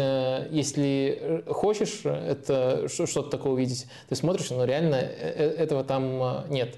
Так что это был просто прекрасный мой взгляд, приступ, но я бы все-таки отнес это вот к этом, этой разновидности. Если я смотрю на облака и тоже что-то вижу, какие-то фигуры. Да-да-да, это, это, это, сам это, это, да, это так и называется. Ужас, зачем мне это знать? И еще один вопрос из э, этой же рубрики, и здесь даже два э, коротких письма, два телеграммы практически. Дмитрий Киселев, один из них, э, Э, вопрос следующий. Если рассматривать переход и перезагрузку Клопа в другой клуб, Юргена Клопа в другой клуб, где бы вам наиболее интересно было бы его увидеть с учетом специфики владельцев, которые должны дать необходимое время? И Роман вдогонку э, задает вопрос. Как тебе кажется, если совместить Клопа и всю молодежь Реала, плюс Биллингем, плюс Эндрик – кто бы это ни был. Получится ли создать новый крутой... Ты знаешь, что такое Эндрик? Ну, это из Бразилии, молодой мальчик. Да, да. Который ну, просто лет. очень, очень распиаренный но в своем возрасте. Пришел, да?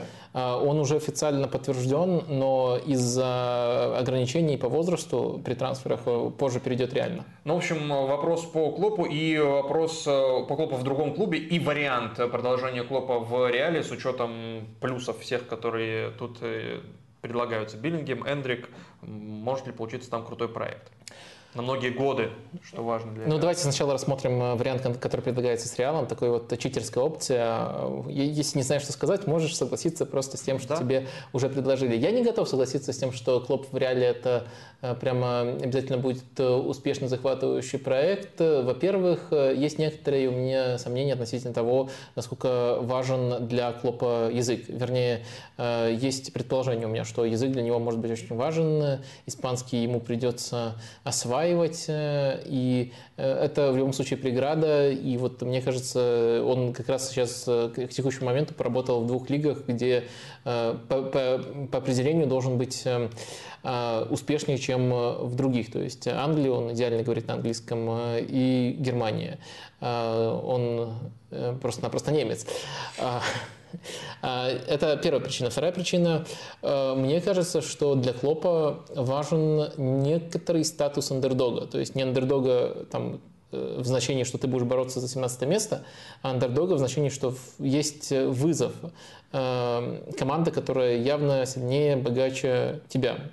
Это может быть Бавария, это может быть Манчестер Сити, но вот э, э, это, я понимаю, немножко спекулятивное заявление, но мне кажется, для того, чтобы максимально выжить э, себя, максимально дать себя клубу, ему нужно то, что вот он сформулировал, как превратить сомневающихся в верующих. В реале болельщики Реала не сомневающиеся, в реале болельщики Реала, наверное, не верующие, а требующие Э, знающие, что такое реал, и требующие этого, э, даже не, даже не верующие, которые вот, которыми стали болельщики Ливерпуля уже э, во время работы Клопа в этом клубе. Мне кажется, если относиться к этому фактору серьезно, то вот по этому пункту просто-напросто могут не сойтись, как, как мне кажется.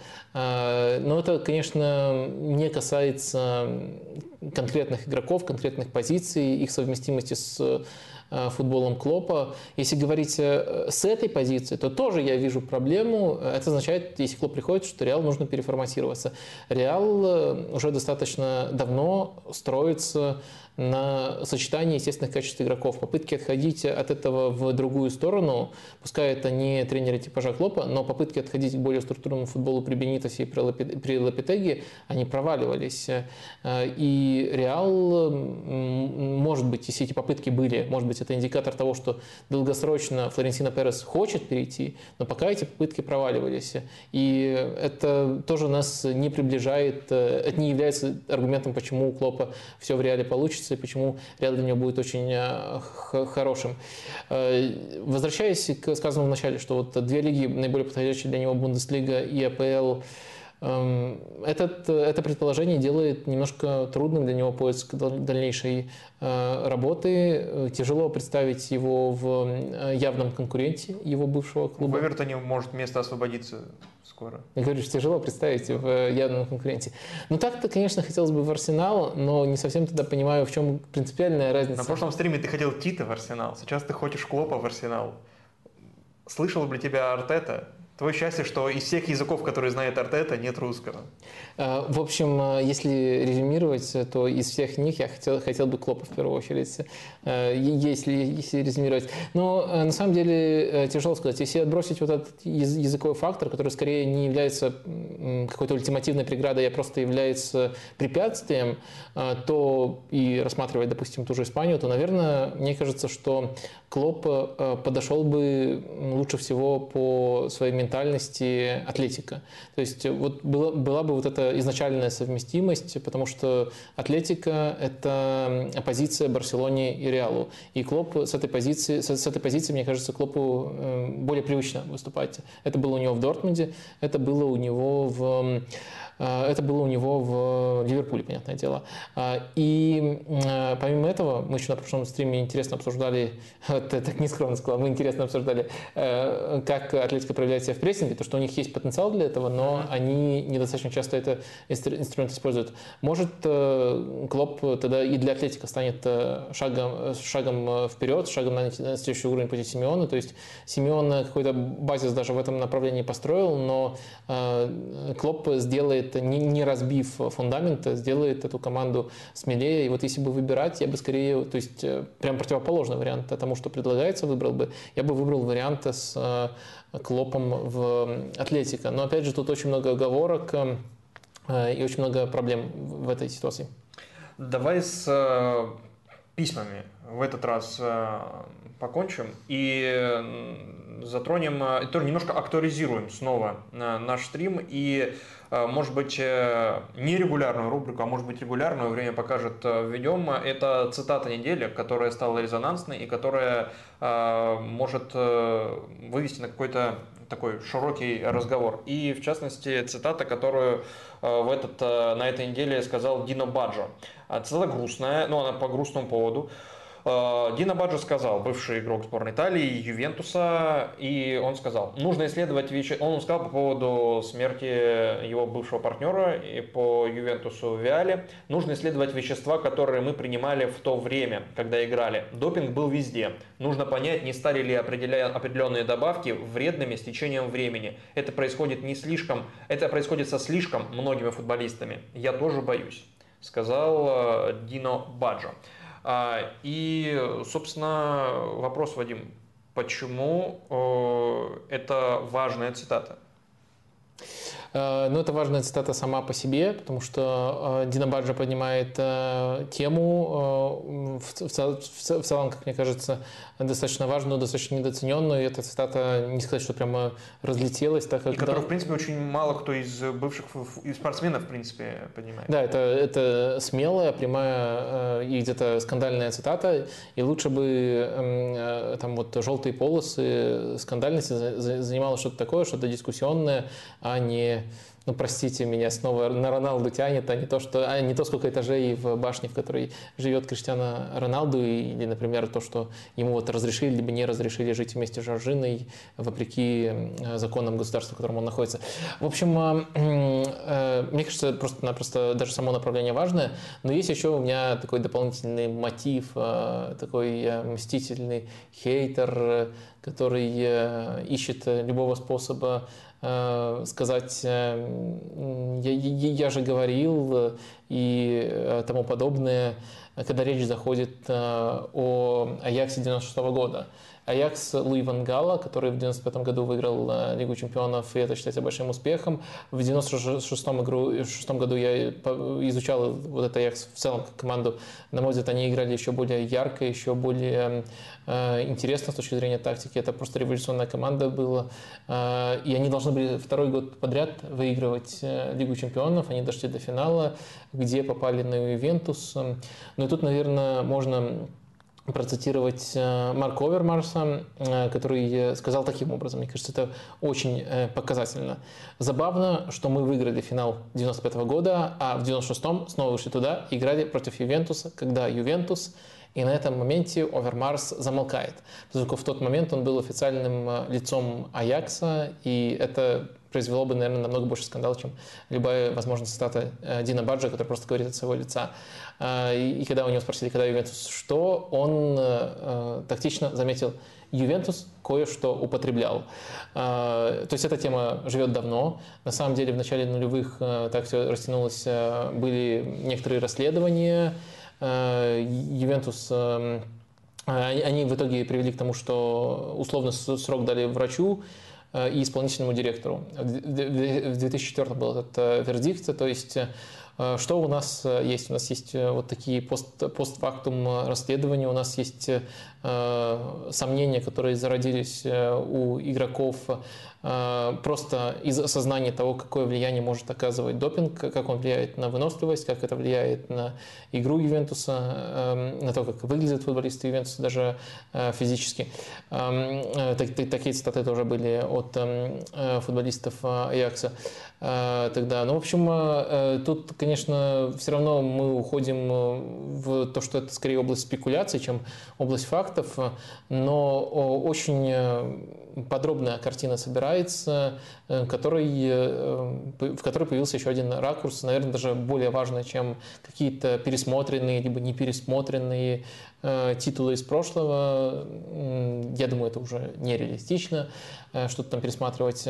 Эм, ракурс благополучия игроков и прямая связь, которую Дина Баджо проводит со, между смертью Виали и Э, тем, тем временем и его признание, что ему самому страшно.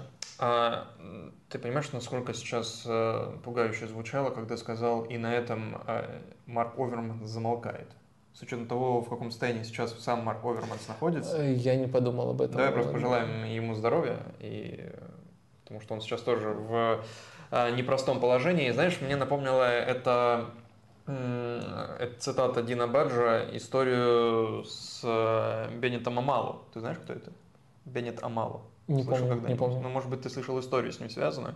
Это нигерийско-американский нейрохирург, который был судмедэкспертом и патологоанатомом. И однажды в его практике э, был э, случай, когда он вскрывал тело бывшего э, американского футболиста. Ну, футболист в смысле игрока в американский футбол. И он обнаружил, что у него мозг в целом выглядит так, как мозг любого другого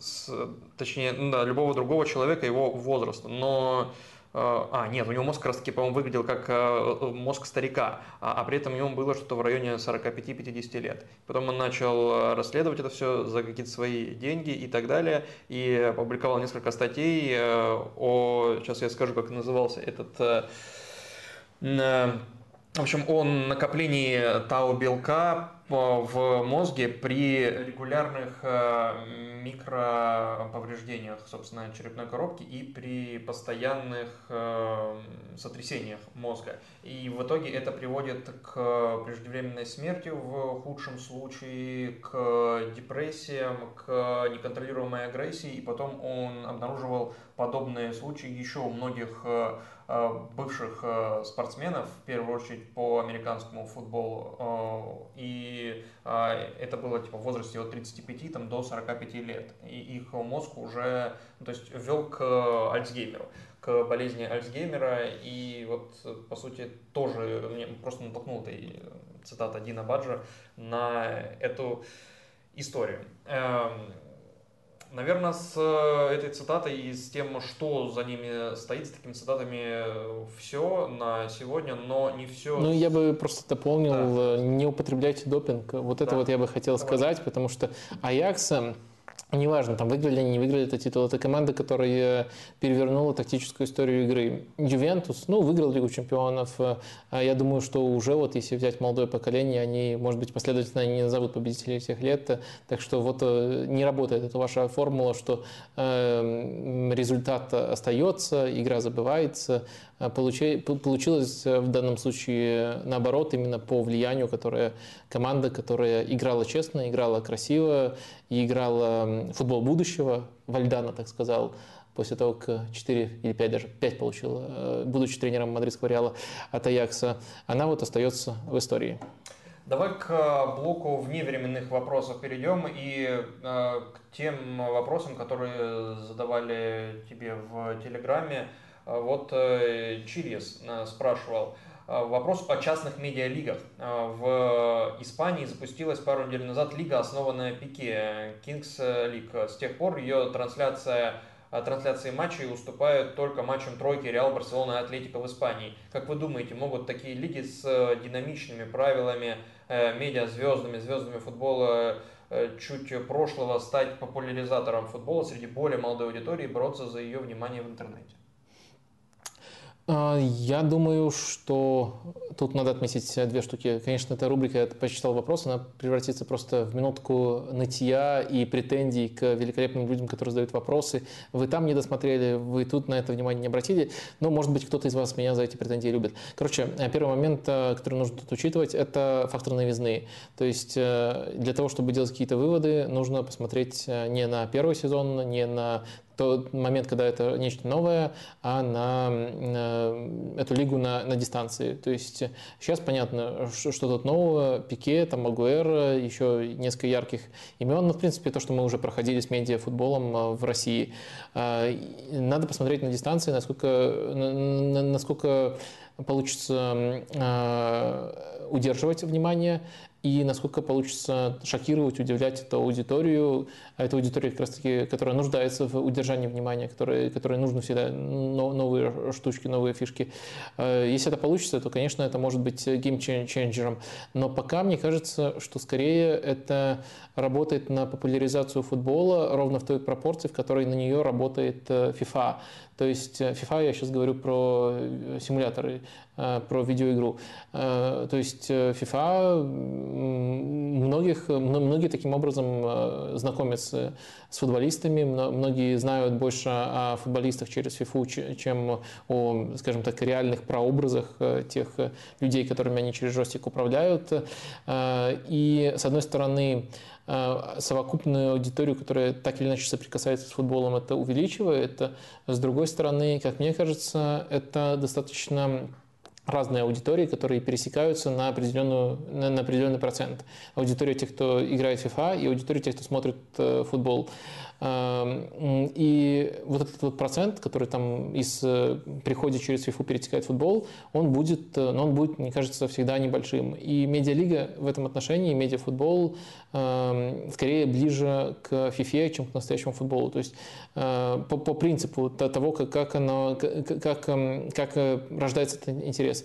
Ну и в России э, то, то, что мы можем сказать о пересечении и пересечении аудитории, они скорее сильно не пересекаются, они достаточно сильно отличаются. Э, и эм, перетекать будет только небольшая пропорция. Можно ли сказать, э, подытоживая, можно ли сказать, что симулятор FIFA повышает популярность футбола в целом? Да, но это не как бы не, не то, что вот ты всю аудиторию подсаживаешь на футбол.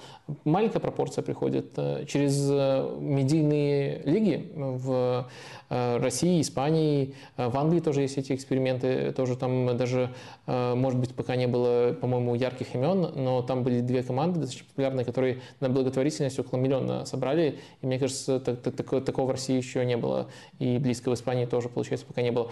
В общем, подытоживая, это будет небольшая пропорция, аудитории в целом скорее не будет пересекаться, но пока у нас мало данных, из тех данных, которые есть, скорее вот такую картину вижу. Главный вопрос здесь, если эта лига, особенно в Барселоне, будет ли Кизару играть в футбол? Кизару? Кизару. Вот. Вот тебе домашнее задание, Вадим, будет чем заняться. А, еще один вопрос из э, этой рубрики «Вневременных» э, Станиславу Халадио задает.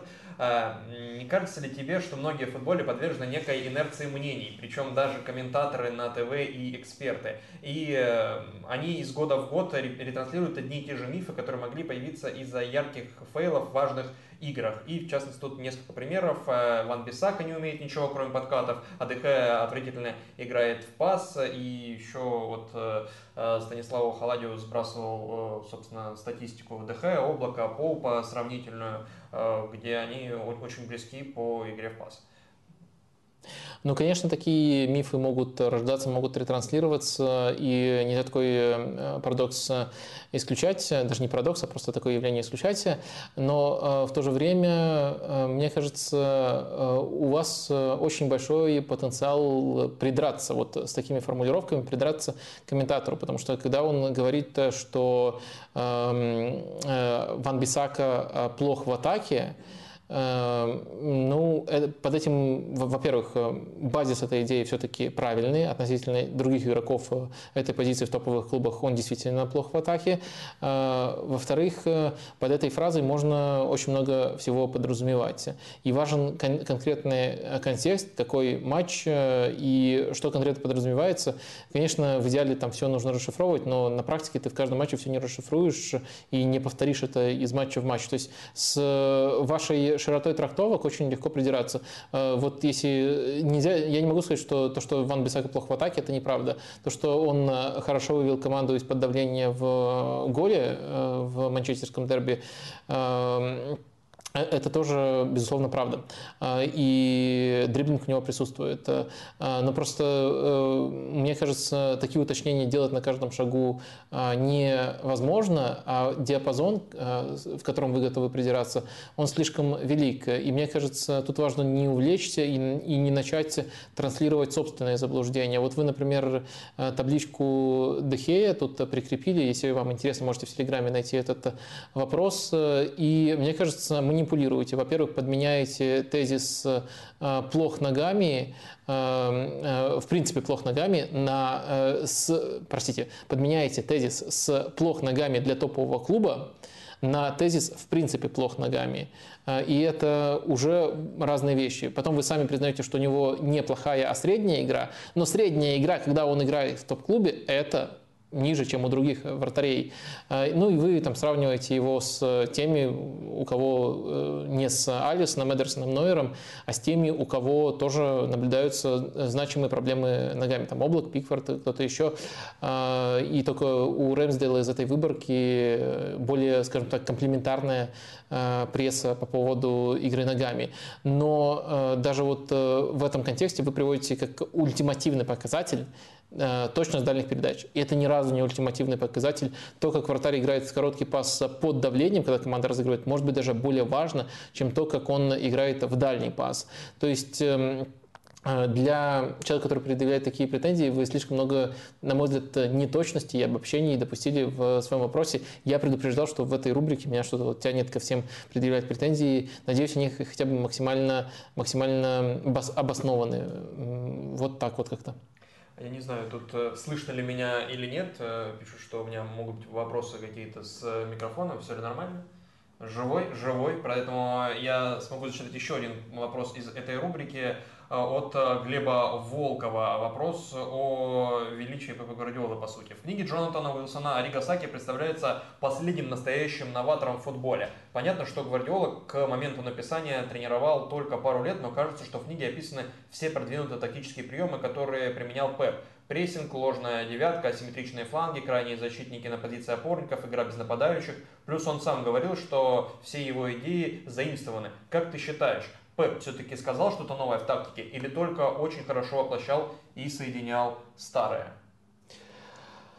Uh, так, ну, мне кажется... Хочешь, можешь такой вопрос uh, разместить до конца стрима примерно. Uh, Пеп uh, тактический новатор или гений компиляции? Или не гений, может просто, не знаю, новатор или компилятор? Как угодно можешь сформулировать. Как тебе больше нравится. Вот. И затем уже мы перейдем к последнему нефутбольному блоку, но прежде еще обратимся, конечно же, к чатику и по футбольным вопросам, безусловно. Так, Пеп, новатор, либо вор. Вор, идеально, идеально. Ну, ну, давайте, такой немножко уже в конце стрима можно такой вольный опрос, потому что, конечно, я, я сам не знаю, как, как, как, как, он, как, как я ответил бы при таких э, провокационных э, формулировках. Э, посмотрим. Э, давайте тогда отвечу на сам вопрос имея такое преимущество, как возможность сказать больше одного слова, э, тут, мне кажется, важным отметить несколько вещей. Ну, во-первых, э, точно могу сказать, что некорректно говорить э, про то, что Пеп Гвардиола украл все у одного только Арига Саки. Ну, то есть тут из вопроса может такое ощущение сложиться. Я не знаю, закладывал ли это автор или нет. Во-вторых, тут есть некоторые, как мне кажется, неточности в трактовке инноваций самого Саки. Во-первых, Э, тоже использование крайнего защитника в полузащите – это не есть роль ложного, ложного фулбека. А тут э, в вопросе это приравнивается одно к другому. То есть ложный фулбек – это который стартует на одной позиции, уходит в другую.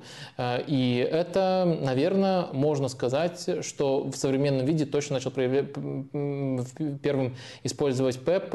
До этого ну, совсем такие осторожные вариации были, где можно запутаться, насколько это это умышленно, насколько это просто э, получается, исходя из э, развития некоторых отдельных эпизодов. Вот на системном уровне это начал использовать Пеппа, и это точно новация. Если говорить в целом, то Пеппа, как он сам признавался, это его цитата, что идеи никому не принадлежат, я украл сколько мог. Вот он, э, кто-то может сказать, просто чистосердечное делает, а кто-то скажет, что он так скромничает и не хочет себе присваивать чужое.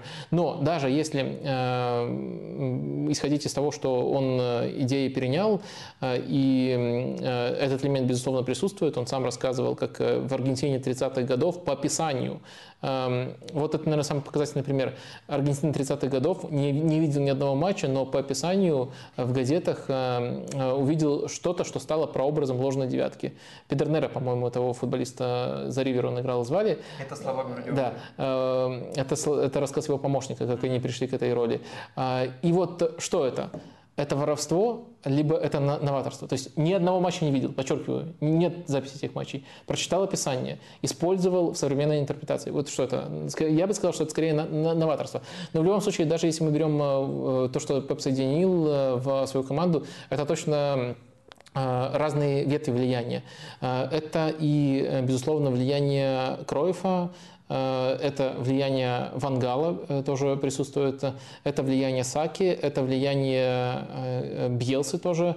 И Пеп все это соединил и добавил свои изюминки. Ну, если резюмировать сравнение с Саки, то тут много всего нового приводится, но у него все-таки команда была инновационной по своим меркам, но очень четко Э, узнаваемый. То есть это 4-4-2 схема, которую он постоянно использовал. И принципы игры в рамках этой схемы, то, то, то как он использовал футболистов. Гвардиола э, намного, в намного больших направлениях себя попробовал э, и банально больше схем использовал, если сравнивать с Ригасаки, и чаще в них переключался. Так что идею, что Саки сделал делал все, что делал Гвардиола э, до Гвардиолы, сразу отметаем. То, что Гвардиола воровал э, надо дать определение слова «воровал», но ответ э, «возможно». Ну и для меня это не обесценивает э, статус Гвардиолы в современном футболе. Наоборот, мне кажется, это такой ценный навык, учитывая, что конкретно тут подразумевается под э, воровством. Мне кажется, намного более бесящая черта Гвардиолы – это то, что он может уворовать Холланда у условной э, Дортмундской Боруссии, э, э, а не то, что он ворует у кого-то идеи. Воровать идеи, мне кажется, это, это, э, это круто. Да, идеи живые. И то, что я писал, это вообще, по сути, научный подход. Если ты берешь какие-то идеи, интерпретируешь их по-своему и выдаешь какой-то новый околонаучный или научный а, продукт. Давайте с э, этим блоком завершим, но прежде чем перейдем к последнему нефутбольному, обратимся к чату в YouTube по футбольным вопросам. И вот здесь э, э, пользователь с ником TRVE спрашивает про Матеуса Нунеса из Вулс. Вроде как его хотел взять Ливерпуль летом, а теперь, может быть, возьмет до конца трансферного окна этого. Или летом. Мне кажется, он слабым игроком. А, а вам? Слабым там сказано? тоже удивлен. Э, ну нет, не кажется слабым игроком. Э, ну то есть... Эм, так вот всегда ты отвечал? Да. Все всегда так коротко отвечал бы? Мы бы, мы бы, я, я, я бы не знал, что делать, и вот к чему. А, не, ну, если вы видели какое-то доминантное качество, мне очень нравится, как он э, тащит мяч э, на проходах. Э, вот интересно, насколько он будет получать возможность такую, если перейдет в Ливерпуль. Но в целом, мне кажется, хороший игрок может адаптироваться к, к позиции восьмерки в системе Клопа. Очень здорово может ее закрыть. На, в эти полгода, может быть, с этим как раз-таки связана оценка в Уолверхэмптоне, у него не получается. Это, это правда, но это не его, как мне кажется, реальный уровень, это просто в целом очень высокий уровень хаоса и нестабильности внутри клуба э, и процесс адаптации. Э, конечно, э, в Ливерпуле от этого не застрахован, но в целом мне он не, точно не кажется слабым игроком.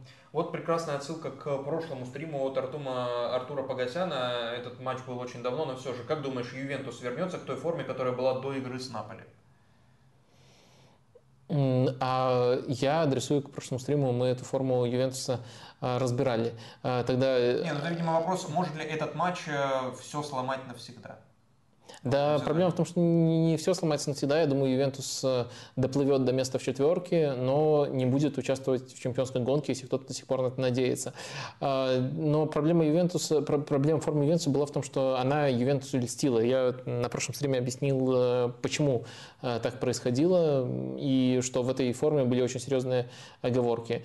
Понятное дело, 5-1 от Наполи это тоже неадекватная оценка уровня Ювентуса, тоже экстерналия, но э, все-таки Ювентус не был так хорош, как казалось вот по их э, текущей форме. Э, Еще очень много слухов сейчас между у, с, связывает Кайседа с Челси, и, возможно, в связи с этим Карнеги 22 спрашивает, что вы скажете по поводу сравнения Кайседа-Канте? Уместно ли это в плане их лучших качеств, в том числе и игру в атаке? Кайседа и Канте? Да, ну, возможно, здесь рассматривать как альтернативу Канте или замену Канте долгосрочную.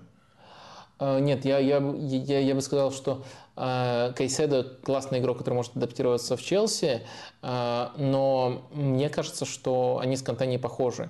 Кайседо это более разноплановый игрок, тоже игрок хорошо разрушающий и хорошо читающий игру в опорной зоне, но э, также хорошо, очень хорошо направляющий атаки и двигающий мячи. Канте, понятное дело, в том, чтобы разрушать на большом объеме пространства, это может быть причем, причем самое разное пространство, и в прессинге, и в опорной зоне, если команда играет э, глубже. Э, он хорош вот в этом отношении, но он не так э, хорош на мяче, и уж точно не был так хорош на мяче в том возрасте, в котором сейчас находится Кайседо. То есть Кайседо более сбалансированный игрок этой позиции и, наверное, более гибкий. Он может во многих современных командах адаптироваться. Канте более, более узко, узкопрофильный, но вот в своем узком профиле он прямо совсем топчик.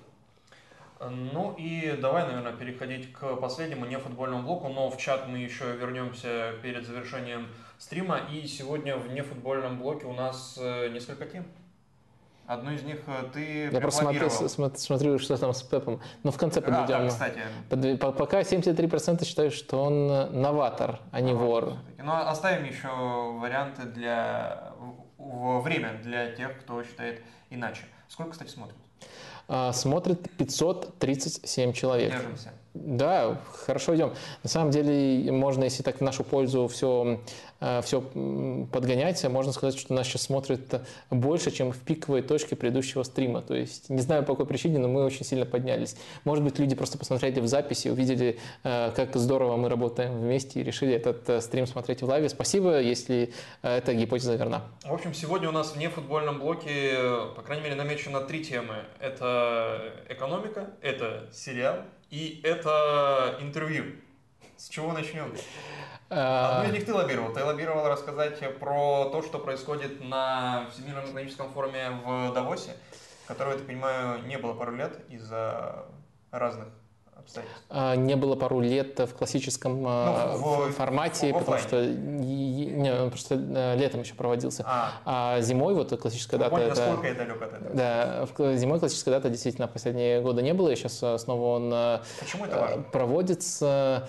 Ну, да это не столько важно, сколько просто мне интересно. Тут у нас кружок по интересам, не футбольные интересы. Там ты про кино иногда Давай. рассказываешь, я про такое рассказываю. Но, честно говоря, учитывая, что у нас есть другие темы, я решил все-таки упомянуть несколько несколько деталей, но упомянуть, ну, не потому что у нас есть другие темы, э, и потому что что-то революционного, и несколько интересных деталей я там подметил, но что-то революционного нету. Про риск глобальной рецессии очень много э, говорят э, про то, что современные SEO, руководители больших компаний, никогда раньше не сталкивались э, с опытом, э, те, кто сейчас занимает эти должности, никогда раньше не сталкивались э, с, такими вызовами, с такой волатильной экономической ситуацией и непредсказуемыми факторами, которые сильно на нее влияют, и что, и что очень многие вещи предполагают выбор между двумя плохими вариантами. Там, либо повышаешь э, процентную, ну, если там с точки зрения банков есть, либо там повышение э, процентной ставки, что успокоит инфляцию, либо не успокаивать инфляцию, и тогда возможен чуть больше экономический рост, вероятно, чуть больше экономический рост, чем при повышении процентных ставок. Ну, в общем, все решения плохие, и все грустно. Но если что-то приятное, ну, понятно, дело, это такие э, экспертные доклады, экспертные оценки, которые не всегда сбываются. Этот год, кстати, стал неплохим примером того, как резко все может меняться и как эти прогнозы могут э, многократно пересматриваться. Если что-то позитивное искать э, во, всей этой горе информации, то можно сказать, что практически все экономисты, которые выступали, и те, которые дополнительно еще опрашивали для этого форума, сходятся в том, что 2023 год станет пиком Э, этих экономических проблем, и дальше начнется э, восстановление. Вопрос только, насколько глубоким будет этот пик, и тут можно изгреться очень долго.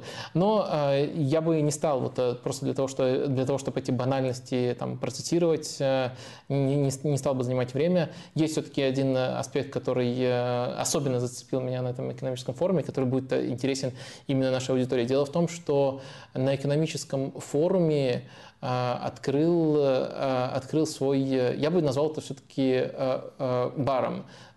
Почему-то вот в британских медиа это называют ложей, ложа Манчестер Юнайтед, это там есть. Но я бы назвал это баром, то есть это не совсем Ложа – это отдельное помещение, куда с улицы э, заходят, Э, в том числе участники форума, это в непосредственной близости э, находится, э, и там есть действительно барчик, и все, чтобы погрузиться в атмосферу Юнайтед, там экраны с транслирующейся историей с Манчестер Юнайтед ТВ, представители клуба, в частности, в качестве посла там присутствует Петр Шмейхель, ну и, конечно, поспешили это увязать с одним недавним недавним событием, э, с тем, что Юнайтед сейчас ищет себе покупателя. На продажу. Да, на, на, на продажу. И вот э, если так уже совсем э, доводить это немножко до абсурда, то можно сказать, что они в таком отчаянии, что приехали и просто вы, вы, вы богаты тут, вы должны быть богаты, если в Давосе. Купите нас, пожалуйста, у Глейзеров. Ну, в принципе, это очень, не знаю по-британски или нет, но искать того, кто купит один из самых богатейших футбольных клубов в мире, и вот там было исследование Далот, по-моему, да, на этой неделе по доходности Юнайтед в топ-3. Искать в баре... Ты сказал Далот? Делойт. Я понимаю, почему ты сказал Далот. Ну, вот это э, консалтинговая компания, ну ты понял. Deloitte, да, конечно. Э, которую, да, в честь Далота назвали. Э, и искать покупателей через бар – это потрясающе. Вообще, если вы сейчас задумали написать, что Вадим Лукомский ничего не разбирает, не разбирается в экономике, нечего сюда лезть, то вы не правы, потому что Вадим Лукомский, насколько я понимаю, просто-напросто по специальности своей э, близок к экономике, я прав? А, ну да, у меня есть соответствующий диплом, но все-таки я постоянно людей успокаиваю.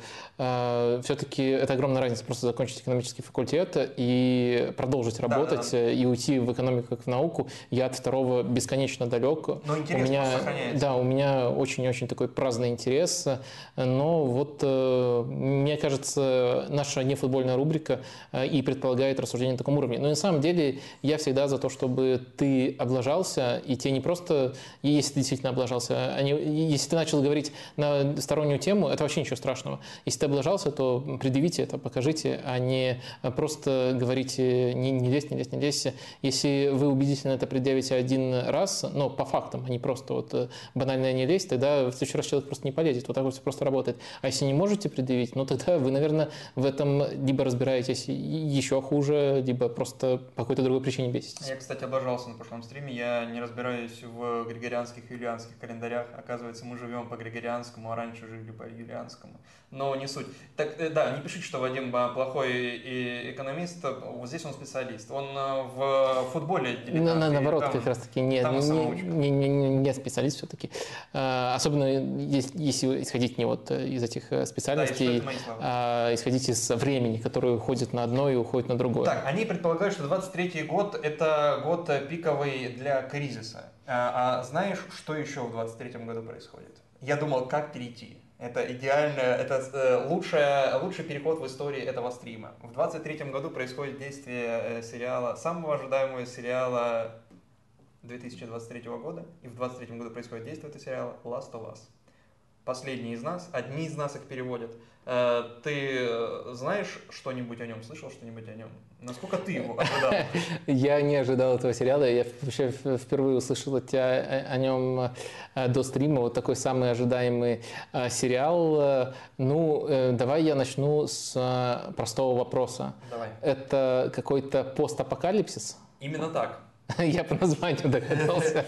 Это постапокалипсис, и это Действие сериала происходит в постапокалиптической Америке, э, которая, в которой прошло 20 лет с начала пандемии.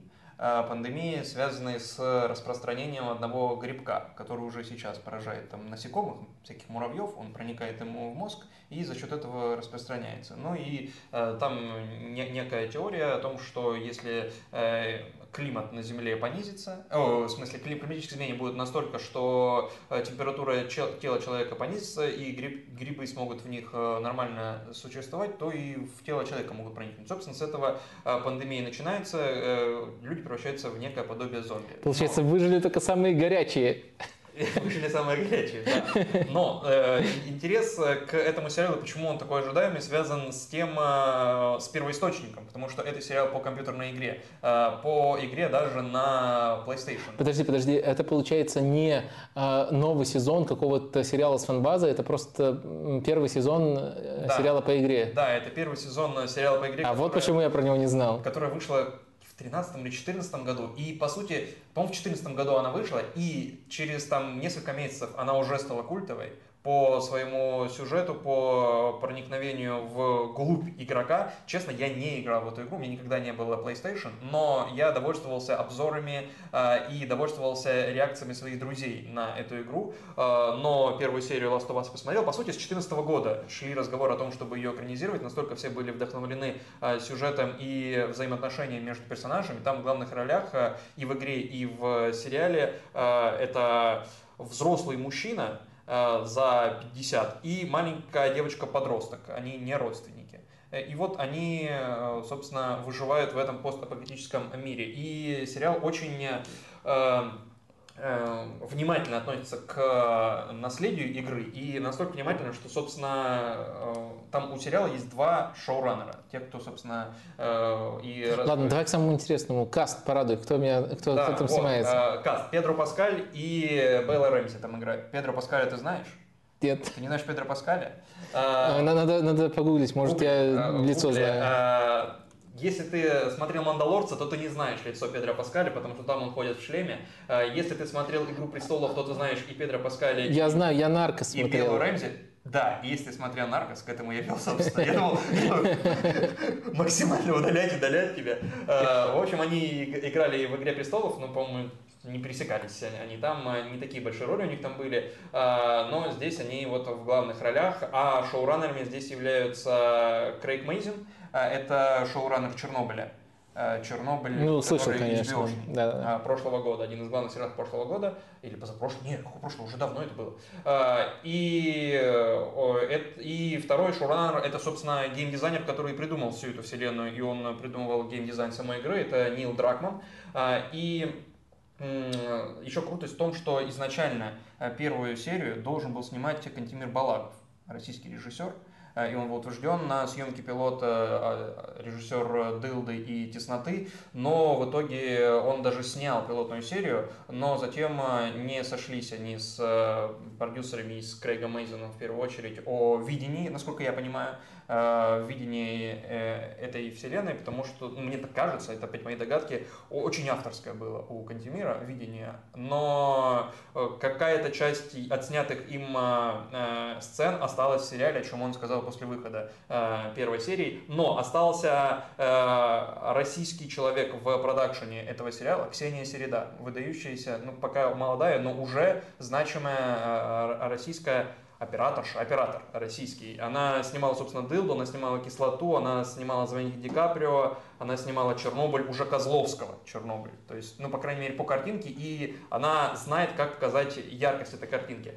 Ты меня спрашивал, как это можно подвязать к... Ну да, до, до, до стрима, это очевидный как это вопрос. Подвязать к футболу, и это, э, может быть, будет слишком натянуто, но так, так как это э, адаптация игры, с адаптациями компьютерных игр всегда проблемы. Э, и вот, например, по э, Uncharted выходил в прошлом э, году фильм с... Ну, Uncharted тот же самый Нил Драгман придумывал, те же самые Naughty Dogs, и он, ну, проходной, так себе. А вот здесь как будто попадание. И по сути, это что такое адаптация? Это перенесение какого-то, в данном случае, какого-то успешного нарратива невероятно успешный в плане игры, в новую, новую какую-то медиа-реальность, в новые условия.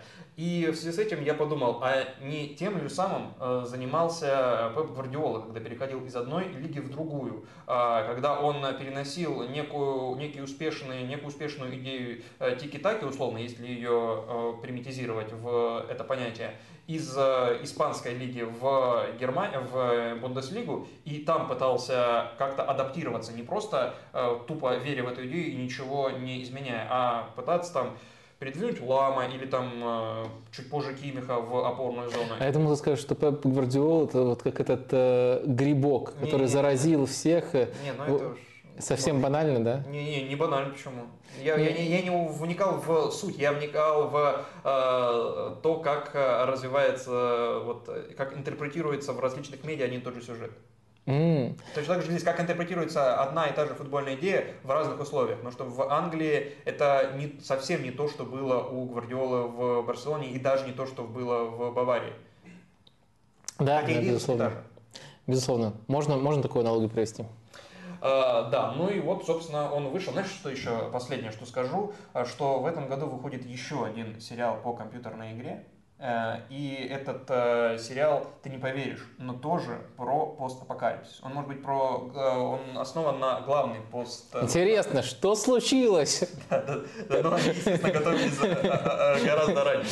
Это сериал по Fallout, который делают Джонатан Нолан, брат Кристофера и его соавтор сценариев многих.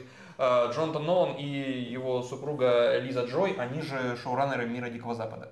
Они же делают э, сериал по Fallout, но этот сериал будет не такой близкий, насколько я понимаю, к э, оригиналу, как э, Last of Us к оригиналу э, игры. При этом э, и зрителя, который знаком с вселенной Last of Us, и зрителя, который э, совершенно ничего не знает, э, этот сериал будет радовать, удивлять, я уверен. Ну и, собственно, третья тема. Э, к которой мы подходили в блоке нефутбольных вопросов э, под конец, это тема, связанная с интервью, которое вышло на этой неделе, и ее предложил для обсуждения Кирилл в Телеграме. Вадим, приветствую. Вопрос на нефутбольную тему. Видели ли вы последнее интервью Дудя, и если да, хотелось бы от вас услышать пару слов о нем? Ну, хорошо. Нам надо, наверное, проговорить, да, что Юрий Дудь признан э, иностранным агентом Да, да, это ужасно, но нужно, нужно это проговаривать. Да, если касаться этого интервью, то, наверное, можно три направления, три наблюдения отметить. Но первое, мне немножко стыдно было, но я получил от этого интервью то, что называется, ну, так и называется, стыдное наслаждение, guilty pleasure. То есть, э, с одной стороны, э, когда вокруг такие серьезные события, такие ужасные события, ну, э, как-то не круто просто угорать, ну, а где-то даже это можно было назвать таки, таким способом, эм, с того, что вот кто-то настолько абсурдно глупый. Вот скажу так, это максимально мягко. Но это доставляет э, своего рода наслаждение. И смотря это интервью, я вспомнил еще одно такое похожее. У Лизы Лазарсон было с Робертом э, Райтом, с русским националистом Робертом Райтом. Э, и там вот это из того же жанра. Если кто-то хочет продолжение, то можно это, это глянуть. Вот такая первая мысль. Вторая, как мне кажется, не случайно в этом интервью в заголовке нету имени. Ну, то есть э, просто разговор человека, который поддерживает российскую армию, вот так вот называется оно. Там нету того, что вот Кучера. Обычно просто э, герой, фамилия героя и какой-то факт о нем. Это, это такой формат заголовков. А в этот раз э, не указано, и мне кажется, в этом есть какой-то дополнительный смысл.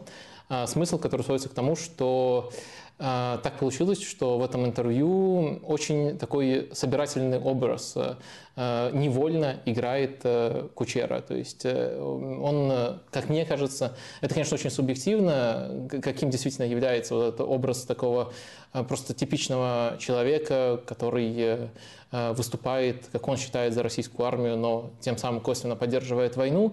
Мне кажется, Кучера вот в этом интервью очень хорошо вписался в такой образ, то есть эм, э, это не, скорее не какой-то вот людоед по определению, который э, хочет зла людям, это скорее э, человек, который, у которого есть очень четкая установка за наших и очень своеобразная понятие этой, этой трактовки и очень фрагментарное мышление и никакого критического осмысления той информации, которую он потребляет. Мне, мне почему-то кажется, что это очень похоже на э, собирательный образ, и это скорее не самый страшный собирательный образ.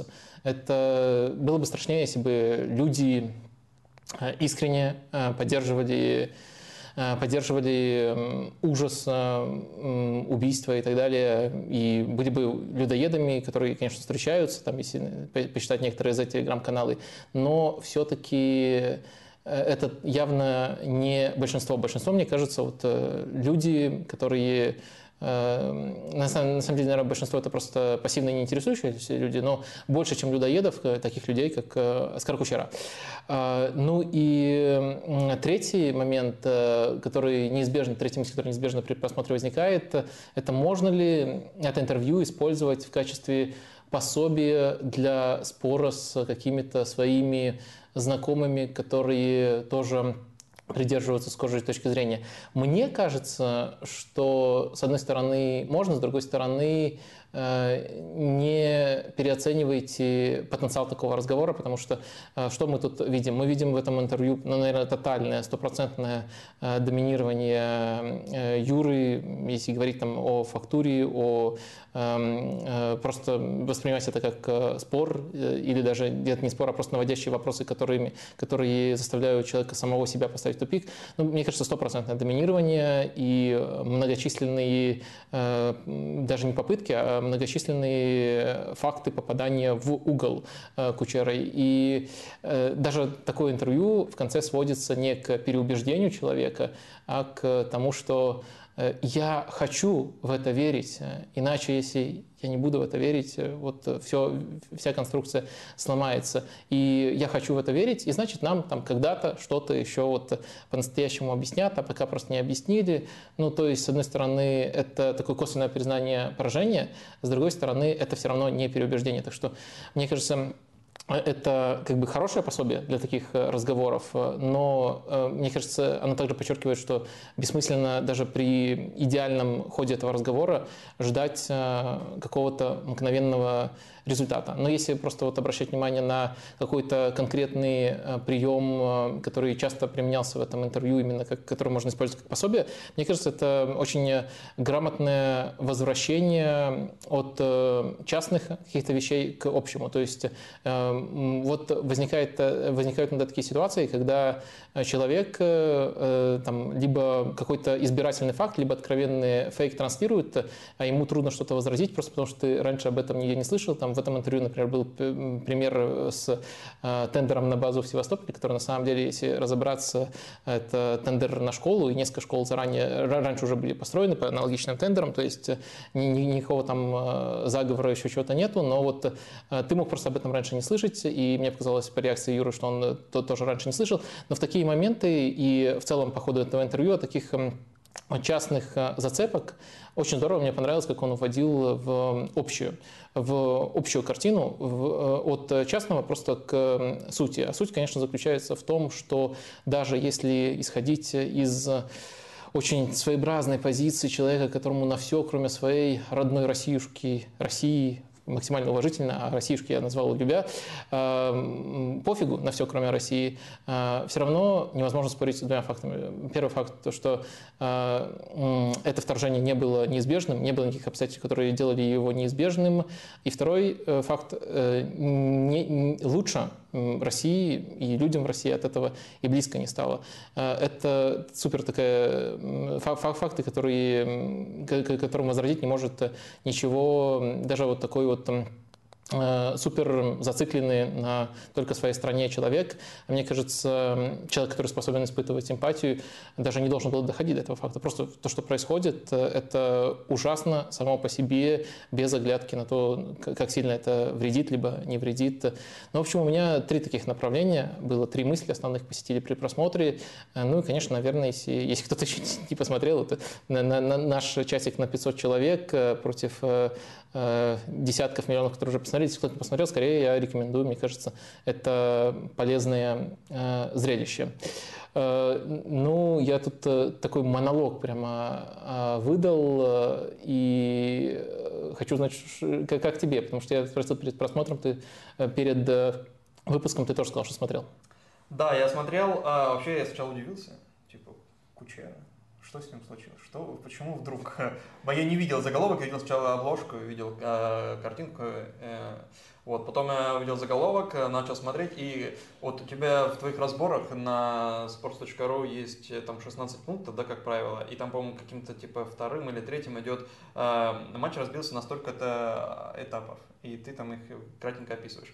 Вот здесь, мне кажется, э, тоже... Я смотрел вообще, во-первых, у меня другое э, было, не guilty pleasure, не так. Я смотрел с точки зрения жанра и с точки зрения так, как, как в этом жанре, собственно, э, проявили себя его участники. Э, и здесь это вот интервью противостояние такое, да, где абсолютно полярные позиции у двух собеседников, и э, они вот друг с другом сталкиваются. И вот, собственно, этапы первые минут 20, может быть 30, мне было, честно говоря, скучновато потому что все оказалось в одну калитку. Все очевидно. Ну, Кучера как будто пришел просто, чтобы не знаю зачем потому что он как бы совсем соглашается, что-то еще, а с тем, что не соглашается, он э, не может э, как-то опровергнуть. Но затем был э, какой-то тоже где-то получасовой отрезок, когда мне показалось, как этот был отрезок, связанный с переходом с э, понятий на образы из фактов на метафоры. Вот этот отрезок, и я такой, так,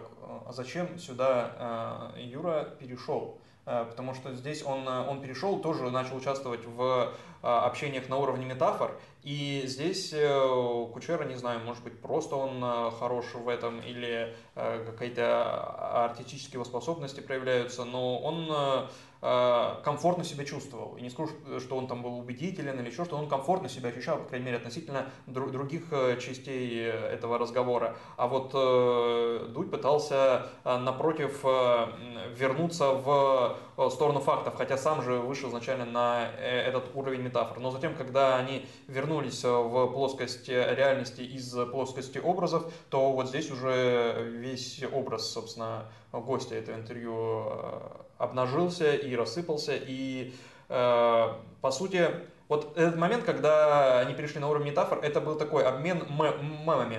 То есть кто кого перемемит, у кого чьи мемы будут э, весомее. Но затем, когда вот они вышли из этого э, отрезка э, и вернулись к конкретным вопросам Дудя, то тут уже все стало как будто очевидно вот в этом жанре интервью противостояния. А, не знаю, насколько он заслуживал вот хронометража, который там а, был, но, возможно, это важно с точки зрения демонстрации того, что здесь нет какого-то монтажа и нет подтасовки. То есть вот э, герой такой, какой герой, и э, ведущий, там, интервьюер такой, какой интервьюер. И вот с этой точки зрения, для чистоты восприятия, наверное, это э, важно, такой хронометраж.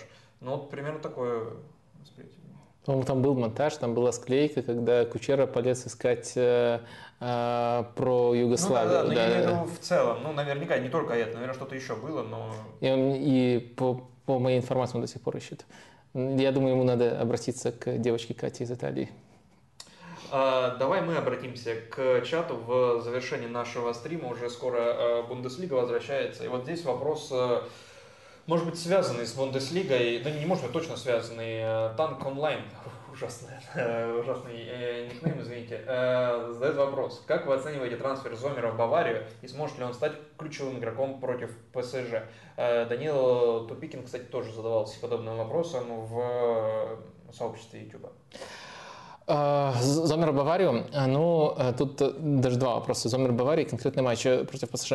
Мне кажется, второе это очень многозначно, потому что что значит стать героем против ПСЖ? Это означает, что Баварию будет возить, и вратарю придется тащить, и Зомер может действительно выдать. Он не сверхстабильный вратарь, но когда он тащит, у него просто-напросто, если одним фактом резюмировать, у него самый, самый, в одном матче рекорд по сейвам, в принципе, за время, что ведется статистика. Поэтому в одном матче он может вытащить, и это был матч против Баварии, кстати. В прошлом году, по-моему. По-моему, в этом, даже, даже в, в, в, в начале этого, mm-hmm. может быть, в прошлом, сейчас все немножко путается. Но, в общем, э, э, Зомер вот настолько может быть крут, при этом он э, не всегда 100% стабилен, при этом он также подпадает под определение современного кипера. Вот он блестяще играет ногами, у него рост 180, это, наверное, вот его минус, но он блестяще реагирует, блестяще играет ногами, и вот этим старается, вот этими качествами в нужной команде может компенсировать любые потенциальные минусы, которые у него возникают а, мне кажется, что Бавария ну, просто грандиозную сделку провернула с точки зрения того, э, в какой ситуации они оказались. Я напомню, они оказались в ситуации, когда они потеряли, эм, потеряли Нойера до конца сезона и, может быть, еще какие-то долгосрочные последствия этой травмы будут. И в ситуации, когда они уже это проверяли, тестировали в прошлом сезоне, по ходу других сезонов, если Нойер выбывает надолго, Свен Ульрейх, второй вратарь, э, ну, не дает даже банального набора качеств, которые нужны вратарю Баварии. Поэтому им нужно было вратарем э, нужного типажа закрыть эту позицию. Из тех, кто Э, готов пойти в такую ситуацию, по сути, вероятно, это роль замены на полгода. Э, мне кажется, Зомер один из лучших вариантов, и я даже сомневался, что удастся его уговорить. Стимул для него понятен, ну, то есть, наконец-то, он -то уже не молодой, ему за 30, э, попробовать себя в топ-клубе. Даже на такой дистанции, даже на полгода, хотя там, кто знает, как пойдет восстановление Нойера. После прошлой большой травмы у него был сезон очень серьезного проседания перед тем, как он снова вернулся на топовый уровень. Так что перспективы есть и после этого сезона, но самое главное это то, что э, многие просто на такую краткосрочку не согласились бы идти и найти вратаря, который топ, топ или около топ на, еще с современными качествами, было очень трудно, и мне кажется, Бавария тут грандиозно сработала. Э, мотивы Зомера на мой взгляд, э, не такие явные. Мне кажется, если разобраться, мотив оставаться в Гладбахе у него было не меньше, особенно учитывая, что Гладбах тоже вполне э, неплохо играет местами в этом сезоне. Но, но в принципе, в итоге Баварии удалось вернуть эту сделку. Мне кажется, это для Баварии успех. Для Зомера тоже такой э, важный, крутой шанс. Я ему желаю успеха. Зомер даже вратарь, о котором у меня на канале есть давний ролик. Вот про игрока такого масштаба, ну, тяжело было заподозрить, что у меня есть ролик, но я настолько, настолько мне нравится, настолько я его давно котирую, что, конечно же, желаю ему успеха. И Андрей Раховченко спрашивает, «Э, можете подсказать достойный англоязычный футбольный канал? Знаю Тита Футбол, но хотелось бы найти еще что-то стоящее. Есть что-то на примете? Видимо, имеется в виду видеоформат. Ну, Тита Футбол хороший канал, э, честно, я больше слушаю в формате классических э, подкастов, если я футбол и читаю, о футболе и читаю тексты. В формате YouTube я мало что потребляю. Есть несколько сугубо тактических э, каналов, на которые я подписан. Так что, ну, понятное дело, есть каналы, где просто выкладываются телевидение, Э, вроде Sky Sports, BT Sport, э, и там, особенно если у вас есть английский VPN, можно Э, очень э, содержать очень, э, очень хорошие программы, в том числе даже Monday Night Football фрагменты выкладывают, и тоже вот если я, я просто иногда это через YouTube смотрю, поэтому вспомнил из-за вашего вопроса. Ну и The Athletic там тоже, насколько я понимаю, они выкладывают избранные фрагменты своих подкастов, Э, и там э, просто запись с зума у людей. Э, ну, короче, это тоже тот же подкаст, просто, который выкладывается на Ютубе. Ну, просто избранные фрагменты, а не выпуск телеком. Ну, и там тоже можно из подкаста, который ты не слушаешь регулярно, что-нибудь получить новое. Так что вряд ли я тут что-то для вас открыл революционное, но я просто немножко по-другому потребляю информацию. Э, и снова обращусь э, к твоей помощи. Вообще... Может, может, у тебя есть что-нибудь? Честно, нет. Все мое теперь, все мое потребление футбольной информации теперь сводится к этому стриму, Вадим.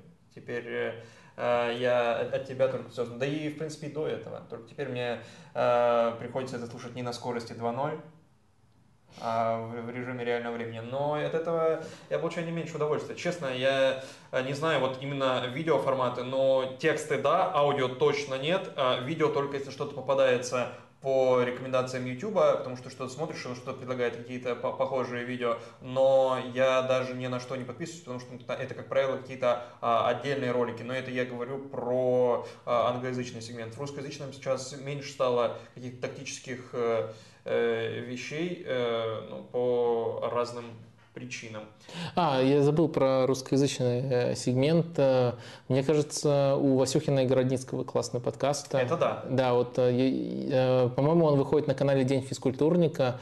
Ну, я, я просто думал об этом как, как, как, как о чем-то настолько очевидным, что это даже не нуждается в том, чтобы это как-то дополнительно проговаривать. Ну, просто вот а, кого там аудитория смотрит, мне кажется, вот тут, в отличие там, от футбола и медиафутбола, чуть не 100% должно быть причине аудитории. Но если вдруг вы по какой-то причине не смотрите, то э, э, это, это то, что вот э, из категории не пропускаю вообще выпусков. Иногда с опозданием смотрю, но не пропускаю. Остальное, конечно, в намного более опциональном режиме.